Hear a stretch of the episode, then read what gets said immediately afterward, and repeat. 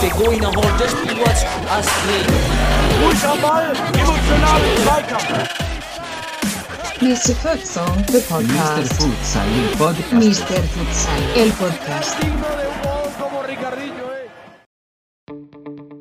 Hallo und herzlich willkommen, liebe Futsal-Freunde, Futsal-Enthusiasten, zum 142. Mr. Futsal Podcast. Eure News aus dem internationalen und nationalen Futsal. Hier ist euer Futsal-Economist Daniel Weimer und unser Sebastian Rauch auf der anderen Seite. Hallo, Herr Dok fast Dr. Rauch. Ach komm. Äh, das ist, das, das, fast ist es noch nicht. Lass mal so. Ähm, äh, Titel sind noch nicht wichtig. Kennst du das Milgram-Experiment? Da siehst du mal, äh, was durch Titel und durch Autorität, die dadurch durch entsteht, für schlimme Sachen passieren können. so, sorry. Hallo! Hallo alle zusammen. Was war das denn, Sebastian? Ja, ich möchte bitte, dass du mich ab sofort Dr. Futsal Economist nennst. Äh, ja, du hast ja keinen, du hast ja leider keinen Doktor im Futsal. Ähm, aber äh, wollen wir uns nicht einfach die Doktorwürde äh, einfach selbst verleihen in, in, in, im Futsal? Einfach so. es, es gibt ja auch hier, gibt es nicht, ähm, oh Gott, ähm, äh, es nennen ja auch hier, Xabi Alonso, der jetzt ja Trainer bei Leverkusen ist, der wird ja auch der Fußballprofessor genannt oder so, ne? Mhm, das stimmt. Also diesen Professorgeschichte, die hört man ja häufiger, ne? So, Futsal-Doktoren. Ja, wir sind die Futsal-Professoren oder Futsal-Doktoren, was auch immer. Aber gut, Titel sind nur äh, nicht so hoch, Herr Rauch. nee, alles Ja. gut, Herr, Herr Weimar. So, Du, meine Liste ist heute richtig lang. Und okay. ich bin auch froh, hier im Futsal-Podcast-Schrank zu sein, denn hier ist recht warm. Ich habe meine Heizung noch nicht angestellt diesen Winter. Schön sparen. Aber das Oh heißt hier mit Hoodie rumrennen. Ja, aber du bist ja auch in der. DDR groß geworden. Du weißt ja, was Sparen bedeutet. Also von daher, Naja, wir hatten früher nichts und jetzt habe ich auch nichts mehr. genau, wir leben, äh, es gibt so ein Flashback aktuell. Ja, erzähl weiter. Was hast du denn so alles auf der Liste heute? Was müssen wir alles abarbeiten? Ist viel, was bestimmt hier 15 Punkte. Ich kann jetzt auch gar keine richtige Reihenfolge identifizieren, vielleicht internationales. Doch, ja, doch, lass mal international beginnen mit dem AFC, denn da gab Mhm. es, ja, vielleicht nicht ganz Überraschung, aber doch in einer gewissen Art und Weise mh, stark aufgespielt durch den Iran. Denn wir hatten ja im letzten Podcast schon davon berichtet, dass der Iran da stark aufgespielt hatte oder dass das Halbfinale anstand und der Iran gegen Thailand 5 zu 0 gewonnen hat. Aber dann kam das überraschende Finale und Japan gewinnt gegen den Iran, die Thailand so unglaublich deutlich geschlagen haben und ist damit Asienmeister. Ja, spannend, ne? Mhm. Und ich glaube, vor drei Jahren hat man hier noch in Deutschland äh, gegen Japan gespielt. Ähm, und hat, ich glaube, ich, zwei Spiele gemacht. Das erste, glaube ich, sogar 0-0 gespielt. Und das nächste, ich weiß nicht mehr, wie es ausgegangen ist, aber jetzt gar nicht hoch verloren. Ich glaube 2-0, 1-0, 3-0 oder sowas oder irgendwie. Ähm, und Japan ist jetzt äh, Asienmeister sozusagen dann. Ne? Oder darf man das so sa sagen, Daniel? Ja, ne? AFC? Ich meine schon, ja, das ist der AFC Futsal Asia Cup. Ja, interessant. Aber Iran, und das finde ich halt überraschend, vielleicht haben die das auch ein bisschen auf die leichte Schulter genommen, weil man ja auch wirklich super überragend durch das Turnier gegangen ist. Mhm. Und der Iran ist ja aus meiner Sicht, finde ich, auch in den letzten zehn Jahren oder letzten Dekade sicherlich eines der Top m, sechs Team auf der Welt, aus meiner Sicht. Also spielen einen richtig guten Futsal, ähm, taktisch, individual wie gruppentaktisch, richtig gut. Da kann man sich auch sehr gut dran orientieren. Mhm. Und anscheinend hat aber Japan die Iraner geknackt. 3-2 gewonnen. Ja, von hier mal äh, liebe Grüße nach Japan und wir, wir sind natürlich auch glücklich, dass die Futsal Boys jetzt da sind. Daher vielleicht liegt es an, den, das. vielleicht liegt's an den, das ist der Mila-Effekt, Daniel. Ja. Der Mila-Effekt. Erfolg kommt durch die Dafür musst du noch zehn. Jahre warten. Ja, Ja, ganz, ist ganz schnell. Ganz auch schnell. ganz gut. Usbekistan, Platz 3, 8 zu 2 gegen Thailand Ja. im Spiel um Platz 3. Auch gutes Turnier, habe ich vorher nicht so auf dem Schirm gehabt. Ich kenne jetzt auch nicht viele Spieler. Wäre mal interessant, ich hätte, wir könnten mal auf den Kader fürs nächste Mal schauen, ob Hm. man vielleicht in Usbekistan das Modell aus Kasachstan und Aserbaidschan vielleicht kopiert und um da vielleicht na, irgendwelche Legionäre mit einzubinden. auf jeden Fall da ja, gut mitgespielt. Damit wäre auch der Asien Cup durch. Ja, aber äh, eins muss ich noch sagen, also wir, wir, der Asi asiatische Bereich, der interessiert mich auch irgendwie, weil immer wieder durch Clemens Burmeister wird man darauf aufmerksam gemacht. Kriegst ja auch äh, sicherlich äh, regelmäßig von ihm da mal ein paar, ein paar Links. Äh, also super und lieben Dank äh, an, an Clemens. Und vielleicht können wir mal über den asiatischen Futsal mit Clemens sprechen. Vielleicht kommt er mal hier vorbei, weil ich weiß, der verfolgt das. Und ähm, der hat da auch viel mehr Plan von als wir beide. Und äh, dann haben wir da vielleicht mal jemanden, einen Deutschen, der sich ein bisschen mit dem asiatischen Futsal besser auskennt, der uns so ein bisschen was berichtet. Auch vielleicht da ein ganz anderes Feeling nochmal reinbringt. Ja, Clemens, wir haben ja schon mal gefragt, ob du vorbei magst, äh, vorbeikommen magst hier oder ob du hier uns mal ähm, unterstützen möchtest. Und vielleicht können wir das ja in, in Richtung Winterpause mal machen. Das wäre doch mal interessant, in der Winterpause über den asiatischen Futsal zu sprechen. Fände ich geil. Gerne. Wäre ein schönes Thema. Da kann man sich auch mal gut ein, würde ich mir auch mal gerne einlesen. Ja, Ja. wer da so. Wir öffnen uns den asiatischen Markt. Wir sind, wir globalisieren. Man hört uns dann auch in Asien. Und während die Asiaten den Asien Cup spielt, spielten, gespielt haben, haben wir in Europa die FIFA Futsal World Cup 2024 Qualifiers gespielt. Über die Deutschen wollen wir später sprechen. Vielleicht an der Stelle äh, Dank an Elias, der uns nochmal darauf hingewiesen hat, wie der Modus ist, weil wir Mhm. auch letzte Woche nicht ganz so klar waren. Ich habe es auch gar nicht gegengecheckt, also ich hoffe, es stimmt einfach. Aber es, es hört sich so an, als ob es stimmen sollte. Aber anscheinend ist es so, dass die besten, ähm, die besten vier Gruppen Zweiten noch dann weiterkommen, für die nächste Runde sich qualifizieren. Also klar, alle Gruppen Ersten, dann die besten vier Gruppen Zweiten und die anderen acht Gruppen Zweiten spielen dann wohl so eine Art K.O.-Modus. Mhm. Einer gegen ein und dann die vier Sieger qualifizieren sich. Also man hat dann noch ein Spiel und die vier Sieger aus diesem einen K.O.-Spiel, die kommen dann auch nochmal weiter. Also acht Zweitplatzierte kommen weiter, vier nicht und Drittplatzierte auch nicht. Und Genau. von daher erstmal danke für, für die Infos. Vielleicht, ja, wollen wir, sollen wir die Gruppen, ich meine, viel ist ja nicht gespielt, man kann ja gar nicht so viel durchgehen. Ja, Was ist ich gestartet, vielleicht, ne? Doch, was ich vielleicht ganz interessant fand, war die Gruppe mit, aus, mit Österreich, Georgien Mhm. und Belgien. Mhm. Und einmal wahnsinniges 11 zu 0 von Belgien gegen Österreich. Super Ja. deutlich. Wo wir letztens noch argumentiert haben, dass man in Österreich alternative Futsalsysteme aufbaut oder Philosophien und dass man dadurch vielleicht auch auf dem Markt relativ sich entwickeln kann. Das für Mhm. mich ist ein Rückschlag jetzt erstmal für diese Theorie, aber ein Spiel Ja, muss nichts bedeuten. genau. Viel eher auch- dann wiederum, dass Georgien gegen Belgien 4-2 gewinnt. Mhm. Also es ist eine spann spannende Geschichte, Mhm. weil Belgien hier vielleicht als Favorit angesehen wurde, wobei Georgien natürlich, das weißt du ja auch, mittlerweile auch brasilianischer Natur ist. Da gibt es ganz viele Brasilianer, auch bekannte Brasilianer. Ich weiß gar nicht mehr, wie er hieß, der, der starke Pivot aus Spanien, ähm, der bei El Pozo gespielt hat. Oh Gott, mir fällt der Name gerade nicht ein. Egal, aber da muss man vielleicht mal recherchieren. Ich muss mir mal gerade auch den Kader angucken, vielleicht. Ähm, ja, und Österreich gehört zur Entwicklung dazu, ne? Also, dass du einfach da mal auch Mhm. einen auf die, auf die, gut auf gut Deutsch gesagt, auf die Fresse kriegst. Ähm, und bei, man hat ja gegen die Slowakei, gegen die U23 der Slowakei, also vielleicht die, die jüngere Nationalmannschaft in der Hinsicht, ähm, ja, durchaus noch gewonnen gehabt. Ich denke, die sind auf keinen schlechten Weg, weil das, was man hört, wirkt nach Entwicklung. Und so eine 11-0-Klatsche ist natürlich heftig. Aber ich gehe davon aus, dass sie daraus lernen werden. Bin gespannt, wie sie dann, die spielen ja auch jetzt, ähm, ja, wenn wir jetzt hier Mittwoch veröffentlichen, heute sozusagen gegen Georgien. Und wir Mhm. werden sicherlich nächste Woche dann auch über die, diese Partie sicherlich berichten. Bin gespannt. Aber ähm, ja, Belgien und Georgien werden es wohl unter sich ausmachen. Außer Österreich versteht vielleicht zu überraschen. Mhm. Ja, Wer weiß. weiß. Wer weiß. Gruppe, Gruppe Trotz 3, Reaktion. Armenien hat hier überrascht. Zunächst der 4 zu 30 gegen Bosnien Mhm. und dann nochmal der 4 zu 2 Ge Sieg gegen die Tschechische Republik. Ja. Und das ist dann schon eine kleinere Überraschung, Ja. dass Armenien sich hier gegen die Tschechische Republik durchsetzt. Ja, und Bosnien bisher noch null Punkte. Mhm. Hätte ich jetzt auch ein bisschen anders erwartet. Ja, Bosnien war ja EM-Teilnehmer. Ne? Ähm, Mhm.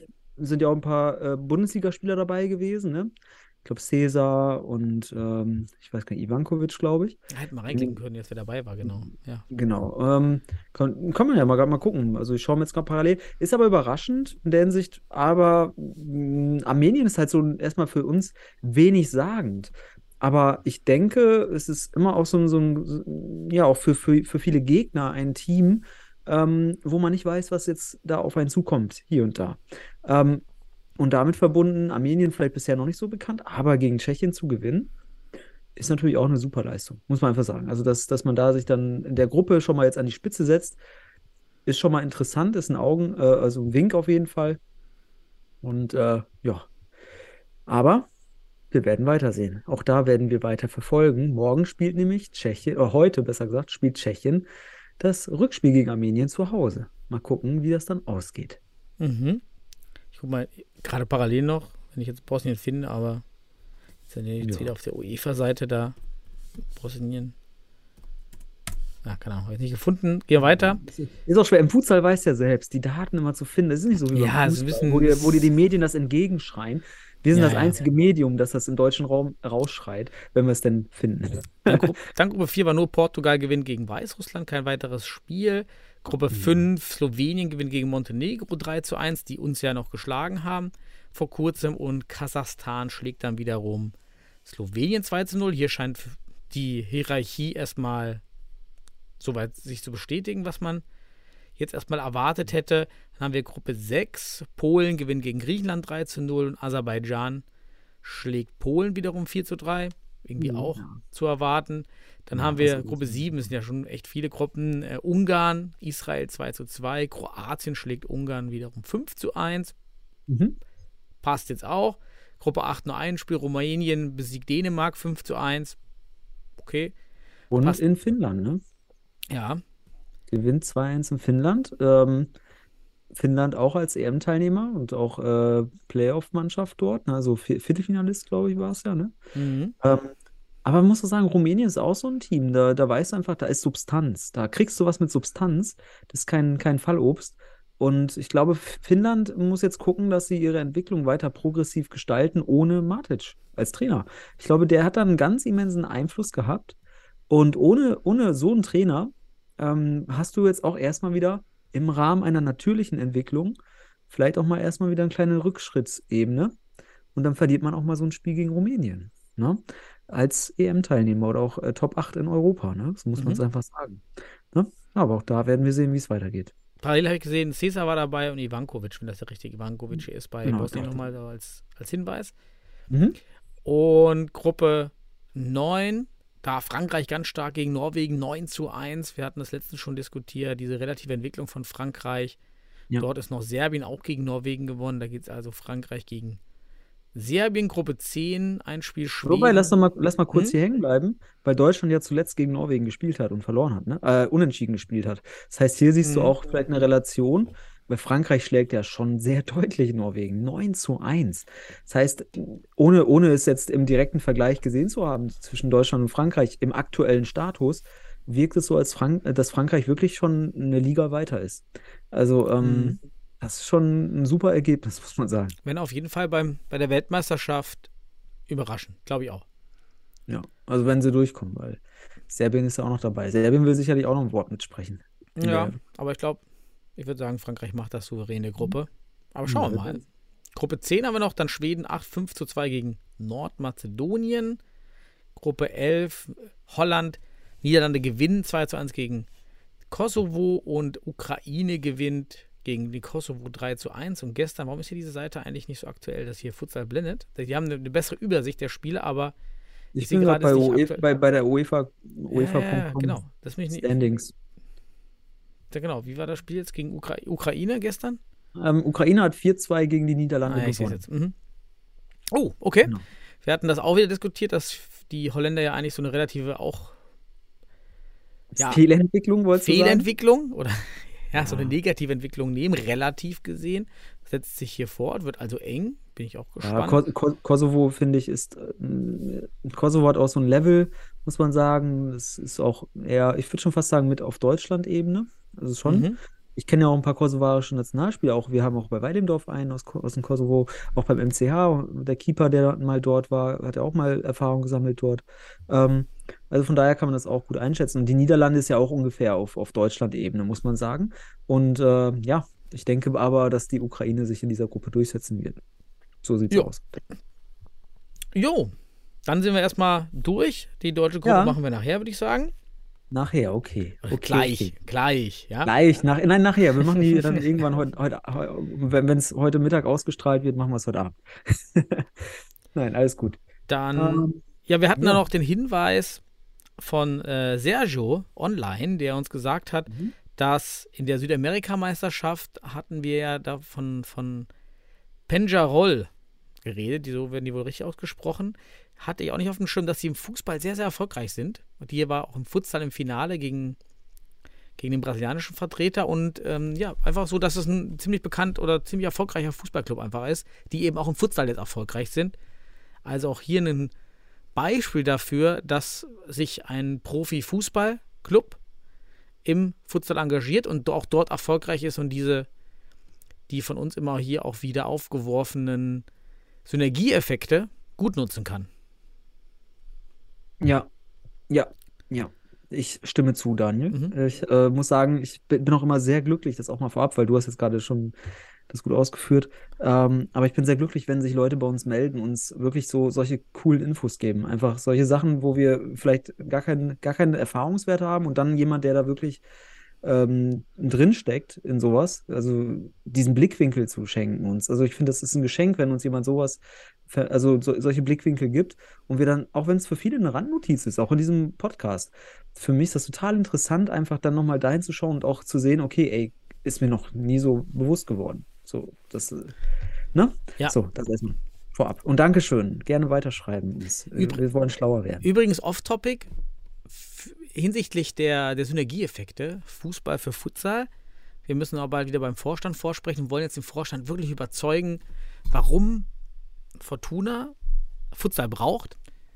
Und ich will die, die, die, die Präsentation ganz anders anfangen, als äh, ich das in den letzten Jahren gemacht habe. Oder auch wenn man erstmal intuitiv darüber nachdenkt, warum macht man Futsal, andere Zielgruppe, Kinder, ähm, Begeisterung, Standbein, Zuschauer. In, in anderen Ländern ist das professionell, da kommen 3000 Zuschauer.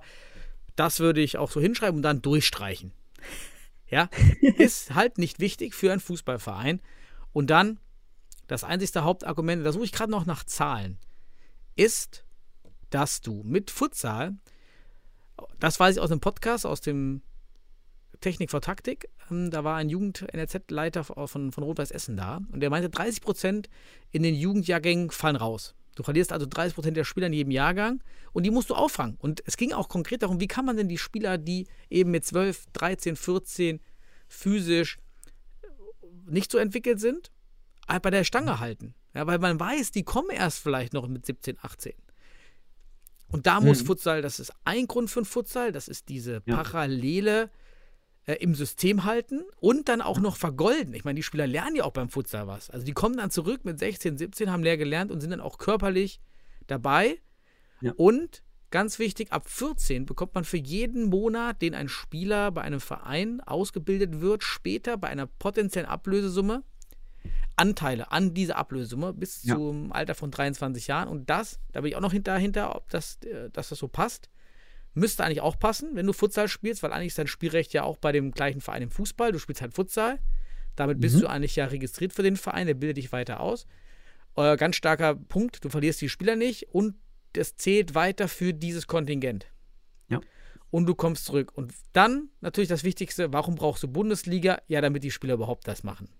Hast du keine Bundesligamannschaft, dann, dann wird sich kein 13-, 14-Jähriger äh, umentscheiden lassen, dass er jetzt Futsal macht. Ja. Also wenn es gar kein Seniorenteam gibt oder in der in irgendeiner Landesliga dümpelt, sondern hey, kommt mal her, schaut euch das mal an. Hier, hier spielt ihr vielleicht vor 200 Zuschauern jetzt aktuell. Ähm, hier könntet ihr auch spielen. Das ist doch auch eine Karriere. Ne? Nationalspieler werden. Muss ich mal vorbereiten, die Präsentation, um mal schauen, wie das wirkt. Ich berichte dann, wie das ankam, sodass vielleicht auch andere davon lernen können. Ja, bin ich auch gespannt. Kannst du dann ja mal Feedback geben, mal gucken. Mhm. Ähm, wie du aber auch schon erwähnst, oder wo, das hört man so ein bisschen raus, man versucht immer wieder neue äh, Perspektiven zu entwickeln, weil man weiß schon, mit was man schon in vielerlei Hinsicht schon gescheitert ist. Bei solchen, ja. ich sag mal, ähm, Präsentation bei Fußballvereinen, was sie interessiert, was nicht. Deswegen sagst du, kannst du direkt durchstreichen, die Punkte. Ähm, ja, ist so. Hat man, äh, braucht ja. man nicht. Das haben die Erfahrungen gemacht. Und, das, und diese Erfahrung zu mitzuteilen. Das ist ja nicht nur für euch wichtig, dass ihr das für euch habt, sondern auch wenn du das hier mitteilst, ist das wichtig für andere, die vielleicht mhm. ähnliche Situationen vor sich haben und wir wollen, dass der Futsal wächst oder besser gesagt sich entwickelt. Vielleicht ist das der bessere Begriff. Und ähm, ja, und dann macht man sich neue Gedanken.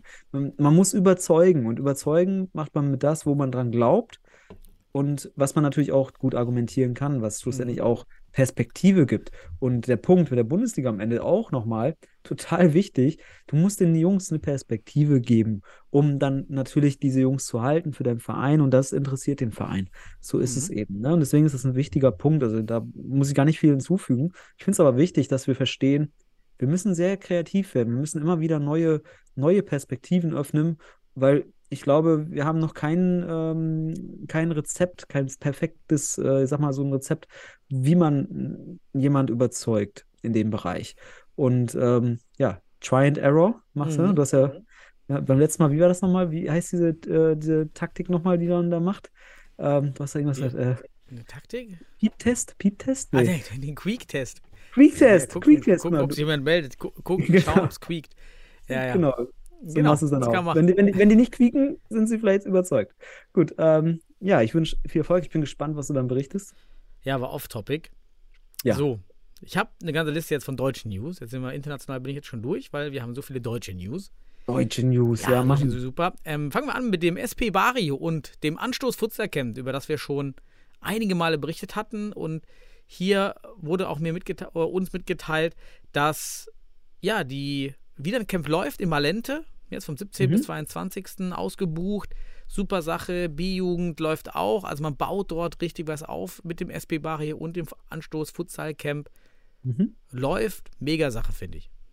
Ja, richtig cool. Also sowieso, ähm, die Jungs sind ja auch schon länger dabei, die haben das aus, äh, mehr oder weniger aus einem Fußballcamp äh, entwickelt, haben aber mit dem Futsalball gespielt, weil die halt einen gepflegten Ball spielen wollten und mehr gemerkt haben mit diesem Ball, hat man schlussendlich einfach ähm, ja, eine bessere Möglichkeit, auch Sozialkompetenzen zu entwickeln, weil du einfach viel gepflegter spielst und das Spiel läuft. Und ich kenne das nämlich, ähm, weil ich es früher auch so gemacht habe.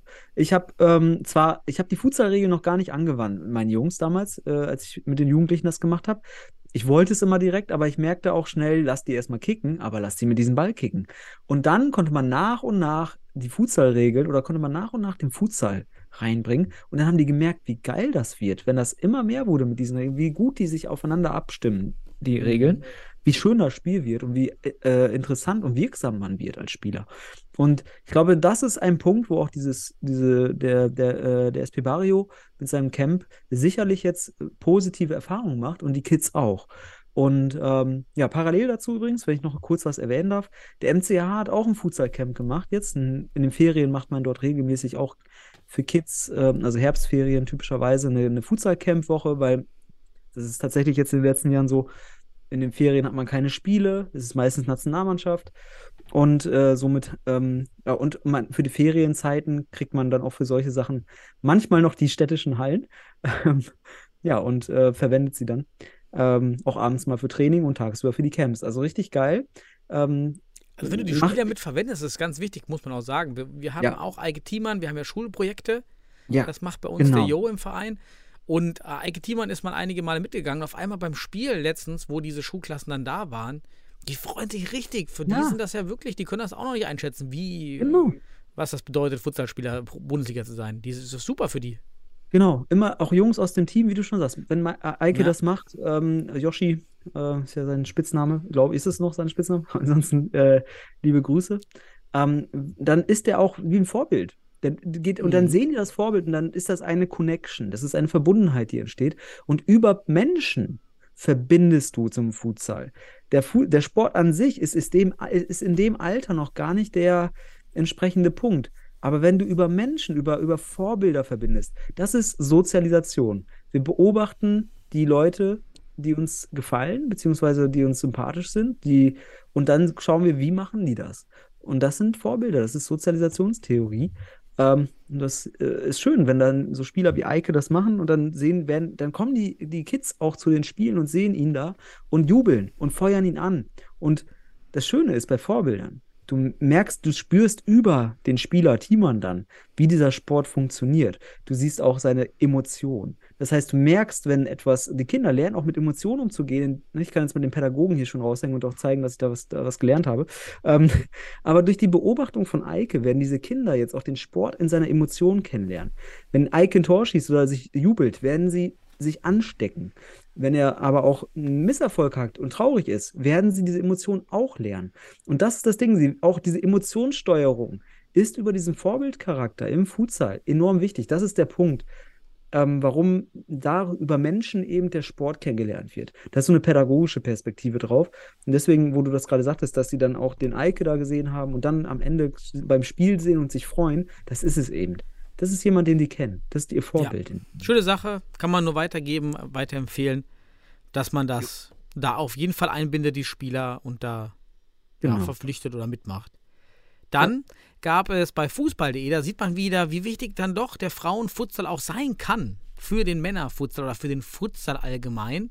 Denn mhm. über die Geschichte von Sarah Jabes, über die wir berichtet hatten, von Panthers Köln, kam es eben auch wieder zu einem großen Artikel auf fußball.de, den dann eben auch wieder viele Frauen lesen. Ja. Und ähm, das wäre natürlich jetzt stark gewesen, wenn es schon mehr Teams gibt oder woanders auch Frauen mitspielen könnten in den Männerteams. Ja, wäre ganz stark, wenn das da schon so möglich ist, um dann so einen Effekt zu nutzen. Also da kommt man auch auf die Plattform. Der Frauenfußball und Frauenfutsal zieht eben. Ja, und auch, auch die, die, die Spielerin, die jetzt da in den Mittelpunkt gerückt wird, auch die dient als Vorbild für andere Frauen. Also deswegen ist es ganz wichtig, dass sowas platziert wird.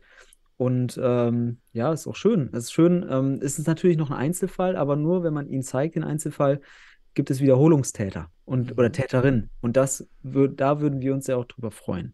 Das ist es eben. Nicht nur, dass Frauen im Herrenbereich spielen, es zeigt einfach auch, es wird auch der Frauenfutsal an sich dadurch sicherlich einen positiven Effekt haben können, wenn man dort so jemand in den Mittelpunkt setzt. Ne? Also ein Positivbeispiel. Dann oh. habe ich bei AFG Köln mal nachgefragt und mit Ali geschrieben. Ich wollte auch Ali anrufen, stelle ich jetzt gerade fest und habe es nicht gemacht, vergessen. ja, einfach zu, zu, voll die Woche, war ja auch im Urlaub. Mhm. Da war es ja schwierig, war ja eine schöne Heimat in Thüringen, wunderbar. Und ja, AFG Köln hat sich war am Anfang 2018, 2017, 18 bei Tükensch Köln angebunden als Team, hat sich also auch als ähm, ich glaube, Flüchtling oder äh, auch dann dort mhm. gegründet. Mhm. Und man hat dann aber gesagt, ja, wir machen jetzt einen eigenen Verein auf, da haben wir mehr Freiheiten. Und dann haben die Jungs da einfach ihren eigenen Verein aufgemacht. Finde ich stark, mhm. wenn man jetzt auch ähm, ja hier nicht aufgewachsen ist und diese, diese Vereinsstrukturen von, von Kind auf kennt und dann sagt, ja, ist gar nicht, Ali meint, es war gar nicht so schwer, so einen Verein zu gründen. Finde ich stark. Mhm. Und deshalb sind die Jungs jetzt da mit ihrem Alemannia Futsal Club. Nee, Alemannia Futsal Gemeinschaft, oder was war's? Ja, auf jeden wieder Fall. vergessen. Unterwegs, also schöne Grüße nach Köln da mit der Story. Ja, einfach, also wir stellen uns ja so eine Vereinsgründung auch wirklich schwer vor, weil wir uns ja äh, auch Deutsche dann immer so, ist auch viel Bürokratie dahinter. Deswegen ist es auch ein Akt. Aber ähm, wenn du nicht weißt, dass das so schwer ist, dann fällt es auf einmal leicht wahrscheinlich. Die haben es mhm. einfach gemacht. Also von daher cool. Freut mich, so eine interessante Background-Info einfach, ne? dass die, wie die sich dann entwickelt haben. Finde ich cool und wünsche denen natürlich alles Gute. Und ähm, läuft ja auch bei denen. Haben sich ja auch jetzt äh, zuletzt, als wir über die gesprochen haben, ja auch äh, gegen die Futsal Panthers Köln durchgesetzt. Vielleicht sehen wir da ja auch mal zukünftig einen Regionalligisten. Mhm. Wer weiß. Dann habe ich auch nachgefragt bei Blumstadt United mhm. er ist aus Erfurt, wie dieses Projekt begonnen hat. Und dort ähm, hat mir dann ähm, der, der Robert äh, geantwortet und Jonas sind wohl dort aktive in dem Verein. Schöne Grüße. Mhm. Und dort hat man 2015, 16, wie auch bei so vielen Futsal-Projekten in Deutschland, aus dem aus einem Fußballangebot für Flüchtlinge heraus die Futsalabteilung langsam gegründet. Man hat dann angefangen mit Futsalbällen zu spielen, damit dann auch nicht so viel gebolzt wird. Dafür bietet ja. sich der Futsalball ja tatsächlich auch besser an. Den Fußball. Der Fußball hat dann, wir haben es immer so ein bisschen belächelt, ja, die Vierer Thüringer Liga. Weißt du noch, vor ein paar ja. Jahren gibt es mal diese vier Thüringer Liga plus dieselben vier Teams haben auch noch einen Pokal gespielt. Aber ganz spannend, die beiden haben jetzt gemeint von Blumstadt United, das war total wichtig für die.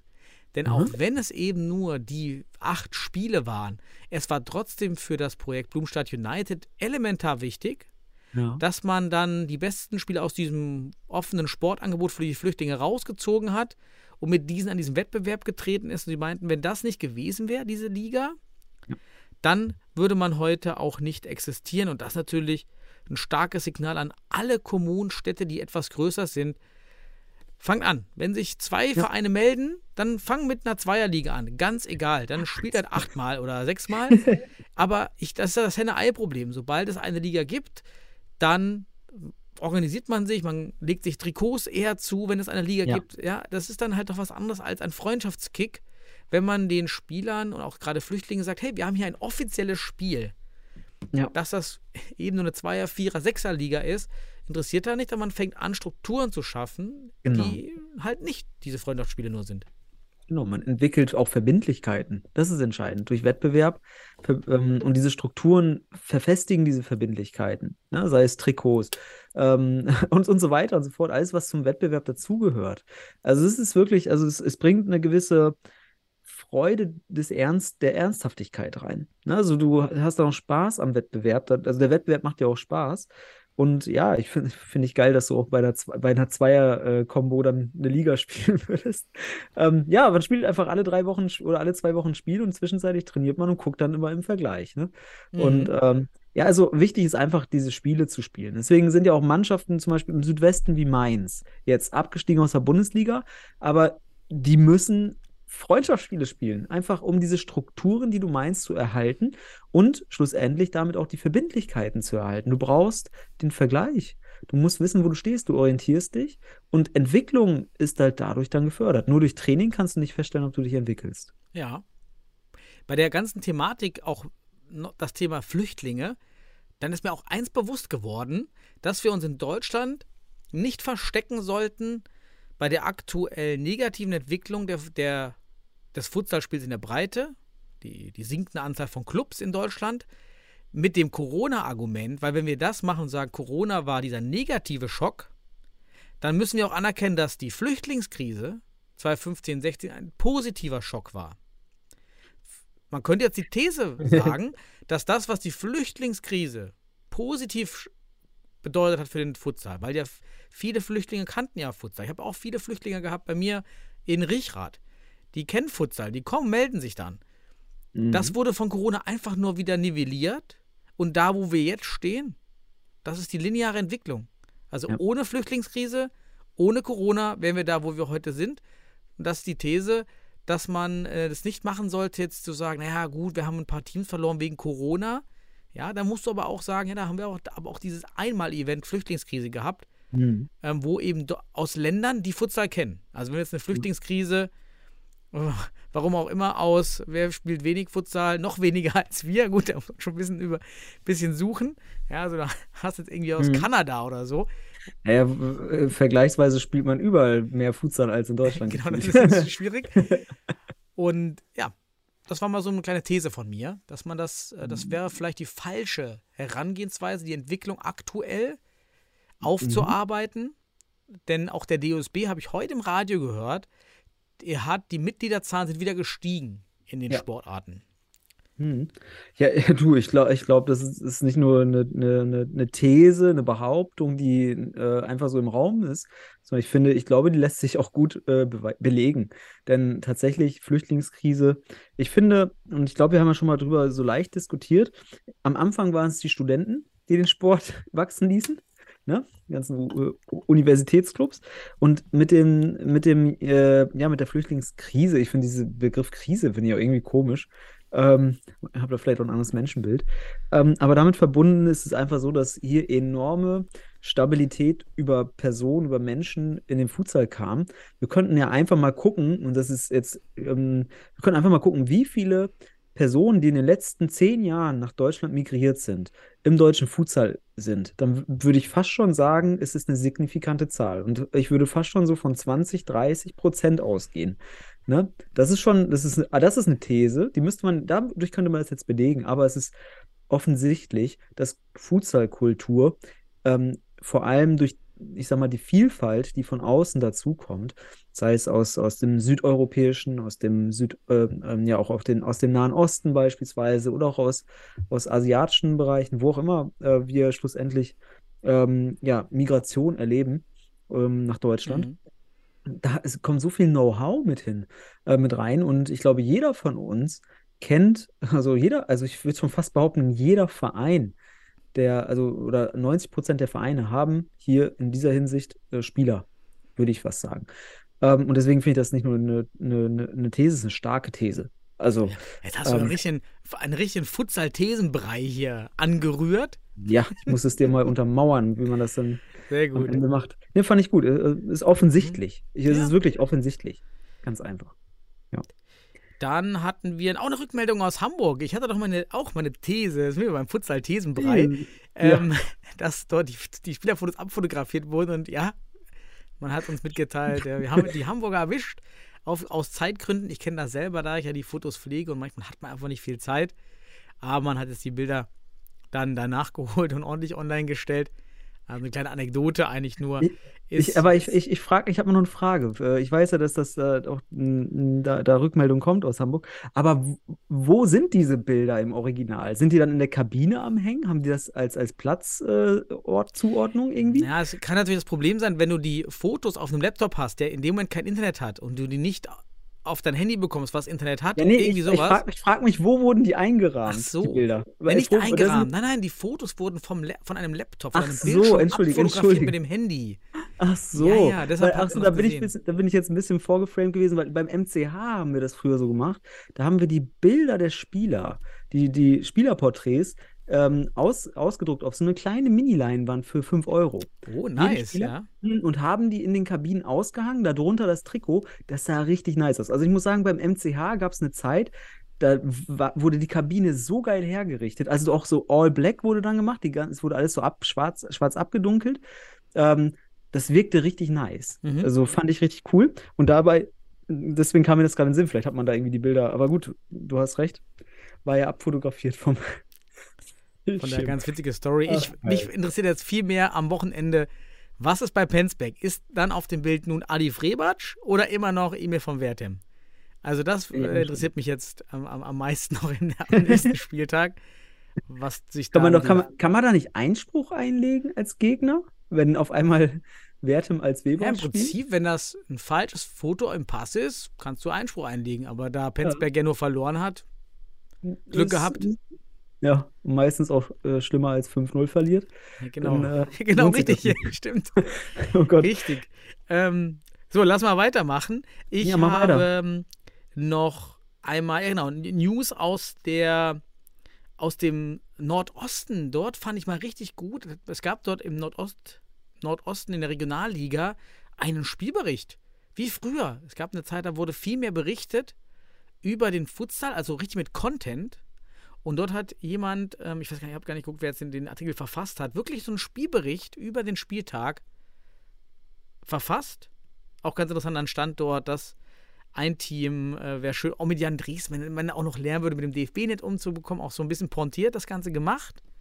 Finde ich gut, weil mir fehlt im deutschen Futsal aktuell wirklich Content. Selbst die Instagram-Kanäle haben eigentlich zu 99% nur Spielankündigungsposts, die mich total langweilen. Ähm, also da fehlt Content. Es fehlt Inhalt, Futsal-Content.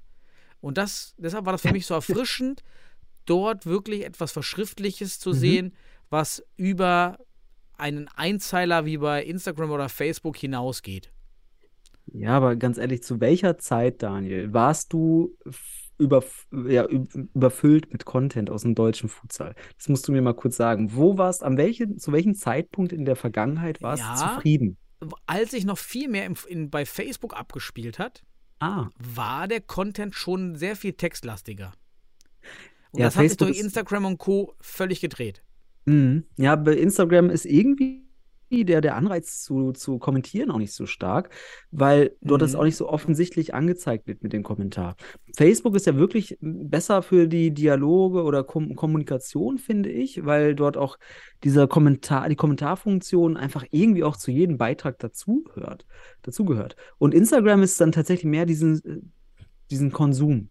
Äh, schnell sehen, Informationen, was auch immer. Es geht mehr um, um auch um Unterhaltung, finde ich. Und Facebook war eher so dieses Austauschmedium, finde ich. Ähm, ich war ja selbst früher in, mein, meinen jungen Jahren auch gerne bei Diskussionen dabei. Ich habe es geliebt mit Benjamin Türkan und so weiter Mhm. und mit den anderen Ja, total. auch, auch richtig krasse kriti kritische Perspektiven aufzuhören. Das hat mir, äh, fand ich, hat, hat einen mega bereichert, weil man auch seine Meinung geändert hat dadurch. Und das ist total, total hilfreich. Und ähm, ja, das vermisse ich auch irgendwie, wobei ich mich da jetzt auch nicht mehr reinschieben würde in solche Diskussionen, ehrlicherweise. Da bin ich jetzt auch vielleicht dann. Doch, mach mal. Du bist doch immer, du warst doch immer richtig die, äh, der Katalysator in den Diskussionen. Ja, also ich, ich, hab, ich hatte, ich war nicht immer politisch korrekt und das ist mir entscheidend. Also für mich ist ganz wichtig, dass man seine Meinung äußert ähm, und dann dadurch weiterlernt, weil man verändert seine Meinung ja auch mit der Zeit. Ne? Aber Facebook, ich bin ja gar nicht mehr bei Facebook. Ähm, ich Hm. äh, verfolge, ich kann, man kann das ja zum Glück auch hier und da mal als äh, off, also mehr oder weniger nicht angemeldet verfolgen, wenn man das direkt anklickt. Ähm, und da vermisst man das schon ein bisschen, ähm, diese, diesen Austausch.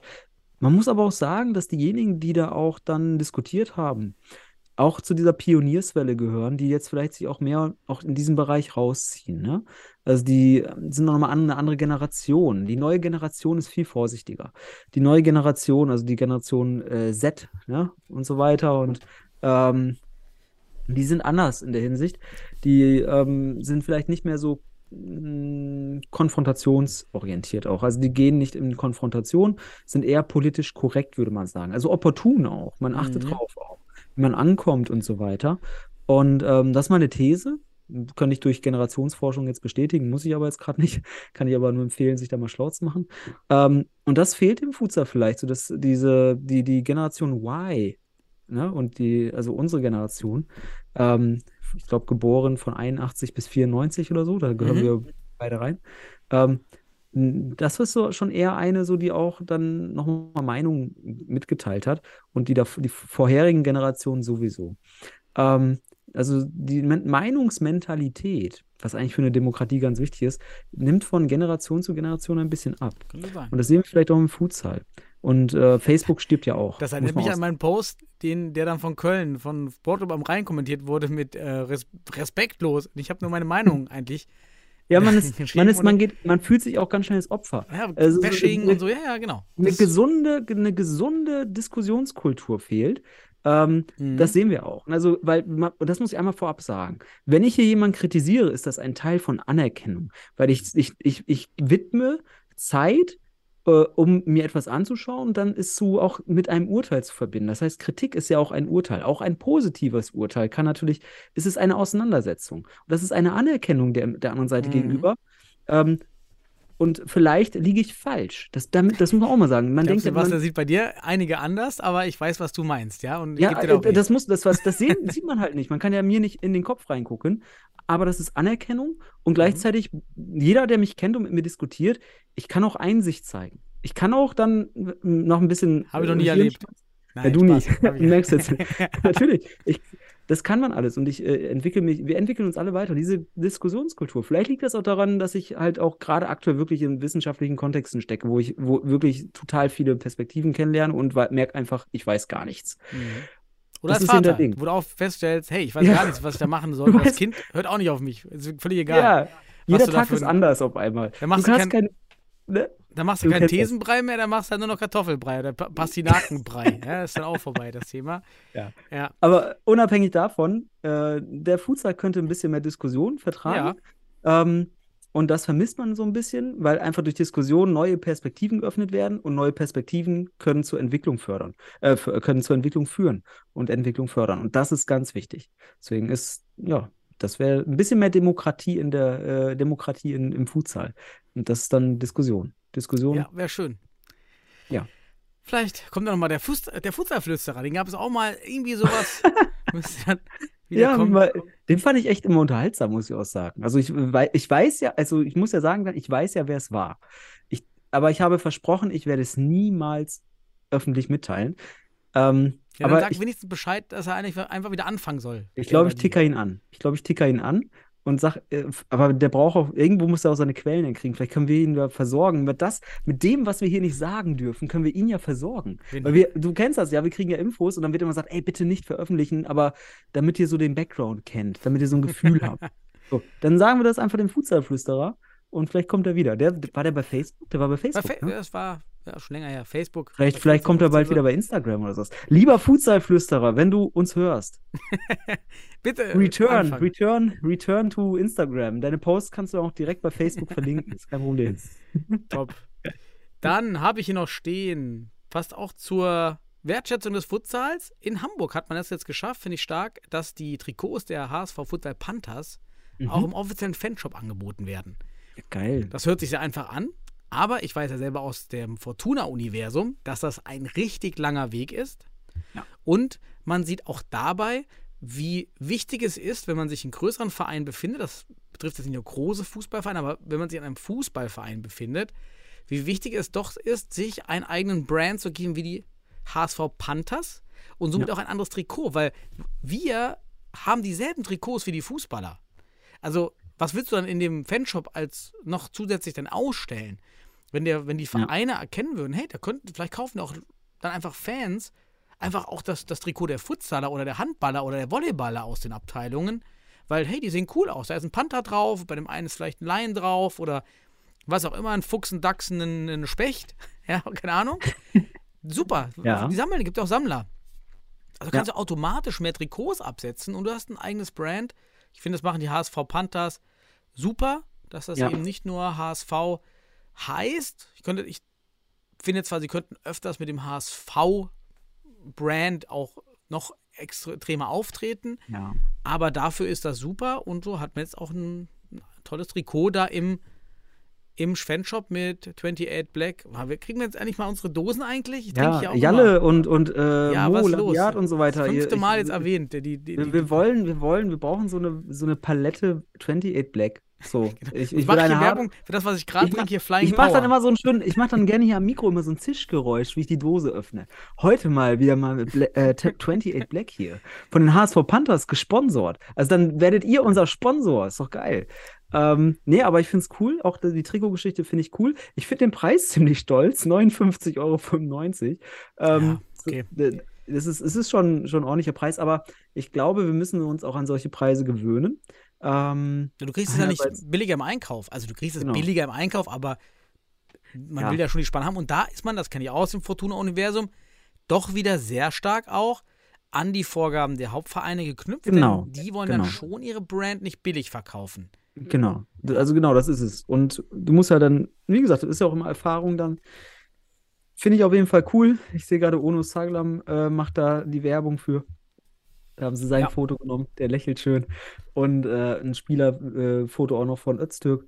Ja, also ich finde ich find das äh, Trikot so, sowieso auch ähm, recht schön. Ich finde auch das Muster des Trikots schön. Ich finde das Branding auch von den HSV Panthers ganz cool. Natürlich kann man den HSV auch mehr in den Mittelpunkt stellen, aber ich finde, die Panthers haben halt auch eine Historie im Futsal, wo das auch legitim macht, dass sie sich Mhm. wirklich da als Panthers auch präsentieren. Es fällt mir sogar auch sprachlich schwer zu sagen, der HSV hat gespielt. Ich spreche auch eher von den Panthers.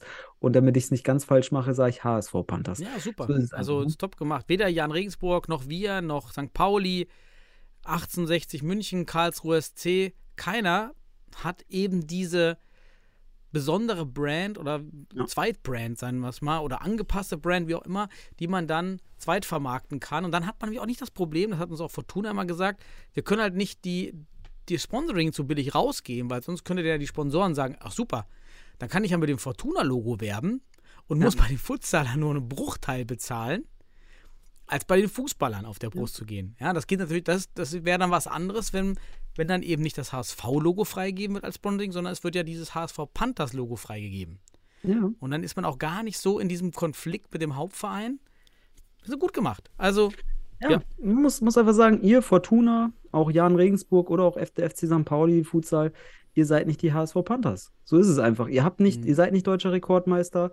Ähm, ihr habt nicht so ein crazy äh, Ding gemacht, was niemand mehr erreichen wird mit zu dritt ein Spiel gegen Weidendorf gewinnen, ähm, gegen fünf. Und man, noch keine deutsche Mannschaft ist in die Elite-Runde der Champions League eingezogen, außer die HSV Panthers. Die haben Mhm. drei Meilensteine des deutschen Futsals einfach inne. Ich finde, die äh, dürfen sich gerne weiter als Panthers mehr branden, aber der HSV wird dann nicht vernachlässigt. Das sieht man einfach. Ähm, es ist Ja. eine gute Synergie. Mir gefällt die Synergie. Man ich merkt, glaube, dass die Jungs wollen noch mehr haben von der Synergie, aber ist ja erstmal Ja. was. Penzberg Ja, hat ey. übrigens das ja auch versucht, ne, mit den Wölfen. War das nicht? Ist da nicht Penzberg mit dem Wolf? Ja, mit den Wölfen. Ja, genau. das hätte man auch, genau. könnte man noch viel mehr, viel mehr hervorheben, ne? Die, die Ich glaub, je- Penzberg jeder- Futsal-Wölfe. Wäre super. Je- Genau, jeder Club soll sein eigenes Branding entwickeln Mhm. und das ist ganz wichtig. Da fehlt mir ein bisschen Kreativität, muss ich ehrlich sagen, bei vielen. Ähm, und vor allem, da muss ich ja sagen, da muss, äh, finde ich, Fortuna, ähm, ich fände es geil, wenn die sich ein bisschen abheben vom Fußball, einfach, wie du es auch irgendwie schon äh, durchklingen lässt. Vielleicht irgendwie durch, durch ein, durch ein eigenes, eigenes, eigenen Tiernamen dazu, ne? Fortuna Animal, Futsal Animals oder so. Lions liegt ja nah. Es kam ja, Ja, aus den genau. Lions. Das liegt ja, Ja, ist das Wappen genau. der, der, der, der Stadt, also liegt total auf der Hand, aber man will es halt nicht im Verein bisher. Genau, Also, genau, das ist der Punkt. Und Ja. da, mh, aber gut, Fortuna ist halt auch ein Verein, der anders strukturiert ist als der HSV. Der HSV hier mit seiner, Mhm. seiner entsprechenden AG im, im Profifußball und dem großen Sportverein e.V. Ähm, ist nochmal eine andere Kultur. Ähm, ja, Mhm. aber die machen es gut. Müssen wir einfach so sagen. Gefällt uns. so, letzte News. Ja. Zu unserem so geliebten DFB Bundesliga Nationalmannschaft Insta-Kanal. Da habe ich noch zwei Sachen aufgeschrieben. Es gab Ja. einen, einmal einen Reel, für die, die da nicht so drin sind, also Video, Video. Videoausschnitt. Mittlerweile heißt Video Reel bei Instagram. Video Reel, damit auch jeder weiß, was es genau ist. Ähm, endlich mal ein actiongeladener Trailer. Real-Trailer, so ein bisschen Motivation auf die Bundesliga. Ich habe ähm, generell positives Feedback auch jetzt von anderen gehört, auch bei uns im, im Verein. Ich bin da zwiegespalten. Zum einen ist der sehr actiongeladen, aber er lenkt auch davon ab, dass da inhaltlich wirklich Grütze steht. Das ist inhaltlich Grütze. Und das kann man doch nicht stehen lassen, nur weil es dynamisch wirkt. Da steht drinne, 100, äh, zwar keine 100 Jahre Tradition. Falsch. Futsal hat 100 Jahre Tradition, zwar nicht in Deutschland. Das weiß, das finde ich krass, ne? Dass, dass, dass, man, dass man einfach, dass so unwissend ist, der Futsal in den 1930er Jahren entwickelt. Das sind fast 100 Jahre. Also man darf hier schon, äh, Ja, das Was? ist, ich glaube, diese Insta-Leute, die das, die das machen, haben es immer noch nicht verstanden, dass dieser Sport so alt ist. Das, ist, das zeigt Ja. mir dieser Trailer, das sagt mir der. Das hatten die immer noch nicht verstanden. Dann steht da, wir haben keine Welttorhüter, aber irgendwie Weltparaden oder sowas. Falsch. Wir haben Falsch. AK-47 Akzentewitsch. das ist, der, der war unter anderem zwischenzeitlich Top 3, Top 4 Torhüter der Welt. Der wurde sogar gewählt dazu. Also, Mhm. Das muss man einfach sagen. Also, das finde ich auch, aber das ist das Problem. Also, ähm, man muss aber eins sagen, das ist ja auch typisch PR, dass du halt mehr Show machst und das kommt auch am Ende an. Also die Botschaft ist nicht der Inhalt, sondern es sind die Emotionen. Ne? Also das bleibt über. Und das ist deswegen aus diesem Kontext, weil du sagst ja äh, mit Action versehen, finde ich diesen Beitrag gelungen. Und er wurde ja auch von vielen geteilt und sicherlich auch mitgetragen. Man hat es gefeiert. Wir Mhm. müssen aber sagen, wir hören halt hin und wir gucken rein und wir nehmen die Inhalte, die uns mitgeteilt werden, differenziert wahr und nehmen es ernst. Weil was ist nämlich das, was du da gerade zum Ausdruck bringst? Wir nehmen das bewusst wahr, weil wir uns damit jetzt auch irgendwie hier, ich sag mal, analytisch mit beschäftigen. Aber bei anderen kommt das unterbewusst an. Und unterbewusst wird der Futsal hier falsch dargestellt. Also das wird dann einfach, geht falsch indoktriniert in uns rein Mhm. und wir kriegen Fehlinformationen. Ja, ist mir denn überhaupt- war, dass das so was Neues ist. So was Ja. ganz Neues. Nee, das ist halt was Geiles, was, was, was woanders Ja. und dann stark ist. Und dann steht auch sowas wie geile Stimmung. Und dann schauen sich Leute nur die, die, die Videos und Highlights an und denken sich, hey, da sind 100 Leute in den Hallen. Warum muss ich denn das so über. Also es gibt viele geile Sachen am Futsal. in dem Bereich, meinst Ja. du, ne? Ja, man hat also, ich finde diese, man hätte, also du siehst ja, bei den einen hat man untertrieben, bei den anderen hat man übertrieben, aber das ist halt immer noch, ich finde das jetzt in der Hinsicht nicht so dramatisch, weil es ist einfach typischerweise PR. Das ist eben so, das ist Werbung machen. Da geht es weniger um den Inhalt, sondern eher ums, um, um, um so typische Ja, ich äh, verstehe Slogans Sebastian. und Slashes und Aber alles, warum was sucht man sich denn da nicht Fakten, die einfach auch positiv wirken? Zum Beispiel tolle Glanzparaden einfach als Punkt stehen lassen. Da muss man nichts negieren. Ist geil. Oder Ja. kleineres Tor, aber trotzdem viele Paraden. Bam. Oder Eben, man kann, äh, Daniel, man kann es besser formulieren, aber ich weiß, dass du es inhaltlich so meinst. Ne? ja. Oder nur 40 Minuten, aber viel mehr Tore. Und dann steht da irgendwie so ein Ergebnis 8 zu 5 irgendwas, was war. Ja, sowas. Du, also du, Ja. da kannst du doch mit dem, was wirklich da ist, was auch geil, wirklich geil am Sport ist, Ja. damit was werben. Aber da irgendwie mit der Tradition, das zeigt, dass die Instagram-Leute, und das ist das, was ich kritisiere, es offenbart, Unwissenheit bei denen, die die Inhalte machen, das ist gefährlich. Ja, das ist, das ist gefährliches Unwissen in dem Moment. Weil, ja, aber man muss auch so sagen, zu, muss auch zur Verteidigung sagen, vielleicht beziehen sie sich auch nur auf Deutschland. Ähm, dann haben sie mit der Tradition vielleicht noch gar nicht so äh, Unrecht. Wobei, wie gesagt, wenn man sagt, der Futsal, das direkt mit Futsal in Verbindung, da muss man einfach sagen, das ist ähm, nicht gut recherchiert. Ähm, aber wir machen auch alle Fehler, muss man auch sagen. Problem ist nur, diese Häufung ist dann mh, inhaltlich mh, kritisch zu beäugen. Ich kann deine Kritik absolut verstehen.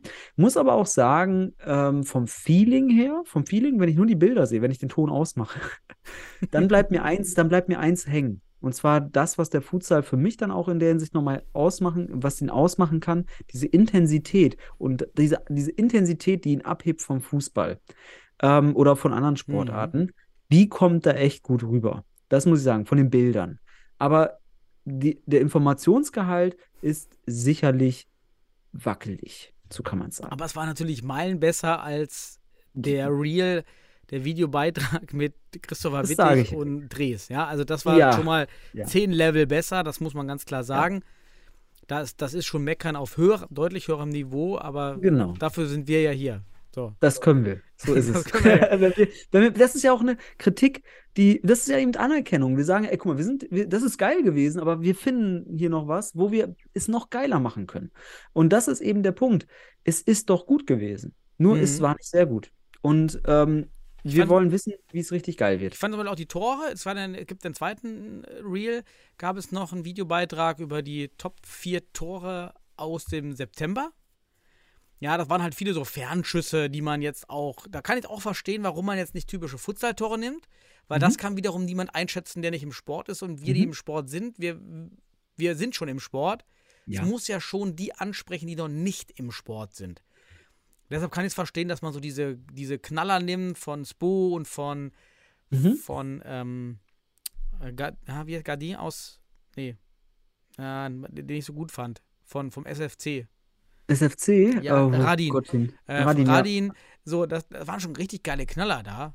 Kann man einfach nicht anders sagen. Ja. Ich, ähm, Ja, ich, ich, ich würde mich in dem Bereich vielleicht über eine Mischung freuen. Dass man auch wirklich mal ein, ein super taktisches Tor sieht, ähm, wo der ein Fußballfan noch nicht erkennt, dass das geil ist. Aber sich dann neben diesen ganzen Knallern, und von mir aus kann auch so ein Knaller dann gerne das Tor des Monats werden, aber wenn du so vier, fünf Tore zur Auswahl hast, dass du mindestens ein, zwei hast, wo du auch ein richtig geiles, spezifisches Fußballtor hast, weil das hast du auch jedes Wochenende. Und dann fragt sich nämlich der, einerseits der Externe, der noch nicht da drin ist, ähm, der fragt sich einfach, äh, was war das denn jetzt für ein Tor? Ähm, warum ist das denn mit so einem geilen Tor gleichzusetzen? Das kann auch wieder Diskussionen erzeugen, aber vor allem inneren Diskurs und sich zu fragen, warum war das jetzt so geil? Und das kann ja auch Neugier wecken. Und Mhm. das ist wieder der Effekt. Deswegen so eine gute Mischung, aber wie du schon sagst, dafür musst du jetzt wiederum inhaltliche Erfahrung und Wissen haben zum Futsal, ähm, das dann natürlich äh, vielleicht hier fürs Marketing noch nicht vorhanden ist. Ne? Und ähm, ja, aber ansonsten, die Tore sind natürlich schön und für jeden Fußballer hoffentlich dann auch attraktiv. Und ähm, aber man soll nicht erwarten, dass man dauernd diese Tore kriegt. So ist halt auch so ein Punkt. Aber Ja. es ist eh nur ein Ausschnitt. Ähm, und den fand ich aber dann auch durchaus gelungen. mhm. Punkt. Ja, Ja. und damit wäre ich jetzt bei den News durch und wir könnten rübergehen zu den Ja, schon- Regionalligen, wenn du jetzt nichts weiter hast. schon ordentlich was gemacht. Nee, ich hatte mir auch ein paar Sachen notiert, Mhm. ähm, aber du hast das alles gut abgedeckt. Ich finde, wir müssen jetzt auch nicht überladen mit den News. Wir haben ja schon ordentlich News gemacht. Hatten ja jetzt keine Bundesliga am Wochenende, aber wir hatten Regionalliga, Daniel. Und die können wir jetzt mal kurz ein bisschen besprechen. Da gibt es ja Mhm. auch ein paar Neuigkeiten. Und ähm, mit welcher Liga möchtest du denn starten? Hast du eine Präferenz heute? Ich überlasse dir das Feld. Okay. Ähm, lass uns mal so zu einer eine gewohnte Tradition machen, dass wir vielleicht im Westen starten. Ganz einfach, wir geben dem Westen hier mal einen Vorzug, weil es halt grundsätzlich auch die erste Regionalliga war. So können wir es auch mal sagen. Ne? Also das können wir mit dem Westen starten und dann können wir uns ja weiter durcharbeiten. Und im Westen war ja auch hier, ist ja auch hier und da was los. Ne? Die Frage ist halt nur, ob was Neues da ist. Ne? Im Westen nichts Neues. Gibt es ja ein schönes Buch zu. Ähm, aber da war was los am Wochenende. Und zwar gab es wieder, ich sag mal, ein interessantes Spiel zwischen dem Wuppertaler SV und dem FC Gütersloh. Und der FC Gütersloh, wir haben ja schon gesagt, der muss noch ein bisschen Lehrgeld zahlen. Und diese, ich sag mal, diese These hat sich mittlerweile auch schon bestätigt, weil man hat auch jetzt beim Wuppertaler SV, auch wenn es knapp war, 4 zu 3 verloren. Das heißt, Gütersloh ist aktuell, ich sag mal, wenn man ambitioniert war, ähm, ein bisschen vom Buch Aufgewacht. gestoßen worden. Man ist aufgewacht. Ja, das weiß man noch nicht, weil ob du aufwachst, vielleicht bist, bleibst du auch weiter im Albtraum. Ähm, aber es ist einfach so, dass man jetzt hier das Lehrgeld zahlt. Und ähm, es war aber knapp. Ich denke, man ist da nicht weit weg. Aber mir fehlt auch noch so ein bisschen der Vergleich Wuppertal. Also ich denke, Köln muss, muss man im Vergleich mit den anderen Top-Teams sehen. Ähm, und dann kann man eine Einschätzung geben, weil Köln sich natürlich. Äh, oder willst du noch was zu Wuppertal gegen Gütersloh sagen? Hast du noch da? nee, mich freut das für die Wuppertaler Jungs. Ich, ich Ja. habe ja viel Kontakt, jetzt auch wieder mit meinem ehemaligen auch Spieler, mit David. Äh, schöne Grüße da geschrieben, dass es da einfach gut im Team harmoniert. Mhm. Das merkt man dann. Alen Erkosevic hat da schon über Jahre einfach ein gutes Ja. Konzept und, und eine gute Hand, mit Ausnahme, wo es dann eben mal auch äh, ja noch andere Dynamiken gab, aber die haben sich voll gefangen. Ja. Man hat auch noch ein paar Spieler auch von Sölde geholt, einen guten Spieler und hat sich dann punktuell gut verstärkt mit weiteren Futsal-erfahrenen Spielern. Und ich, mich freut das, dass die da oben dabei sind. Und Ja, bisher das einzige Also- Team sind, was aus meiner Sicht wirklich realistisch den Futsal Panthers irgendwas entgegenzusetzen hat anscheinend. Ja, das Ding ist halt, ich, ich bin ja der Überzeugung, dass auch noch Detmold äh, durchaus Mhm. Kaliber-Potenzial hat. Ähm, und die haben halt erst ein Spiel gemacht und trotzdem gewonnen. Das ist auch sehr überzeugend bei den Holzpfosten.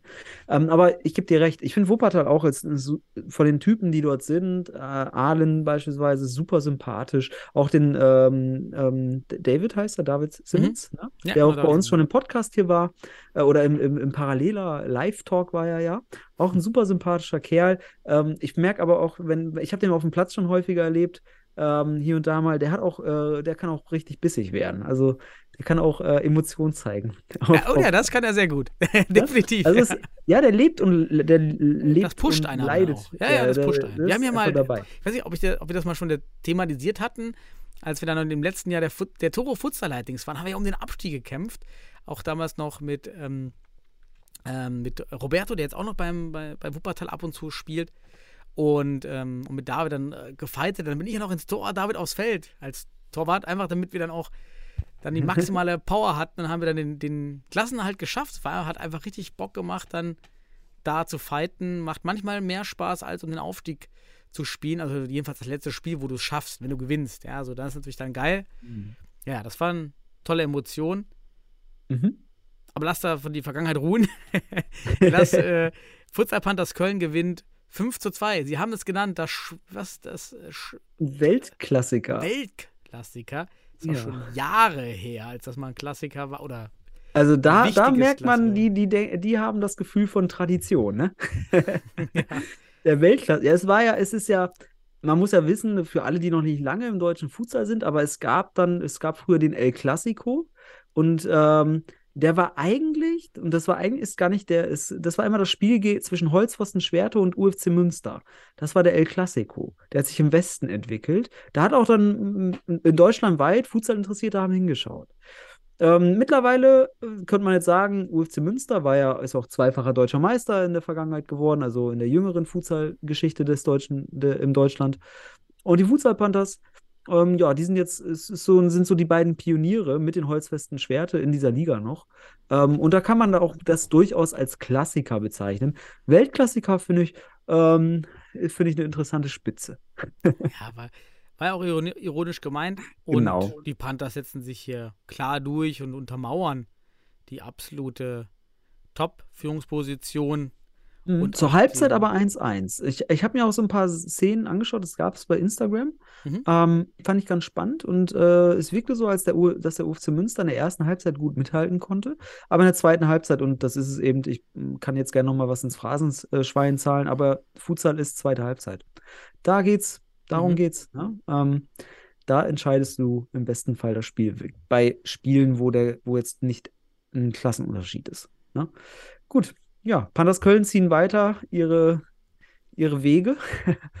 ähm, ja, Wuppertal dahinter. Und Ja. Mülheim gewinnt 8 zu 2 gegen Niederrhein Socker. Also die Jungs machen das gut. Tobi Mewissen, schöne Grüße, hat da die Jungs im Griff. Freut mich auch. Mhm. Ruslan Selesnov ist wieder dabei, auch richtig netter Typ. Und der war auch mal, war zwischendurch bei Holzpfosten Schwerte. Aha. Hat auch beruflich dann ähm, immer wieder Umstellungen, äh, ist auch mit dabei. Und Niederrhein Socker tatsächlich war wie Gütersloh.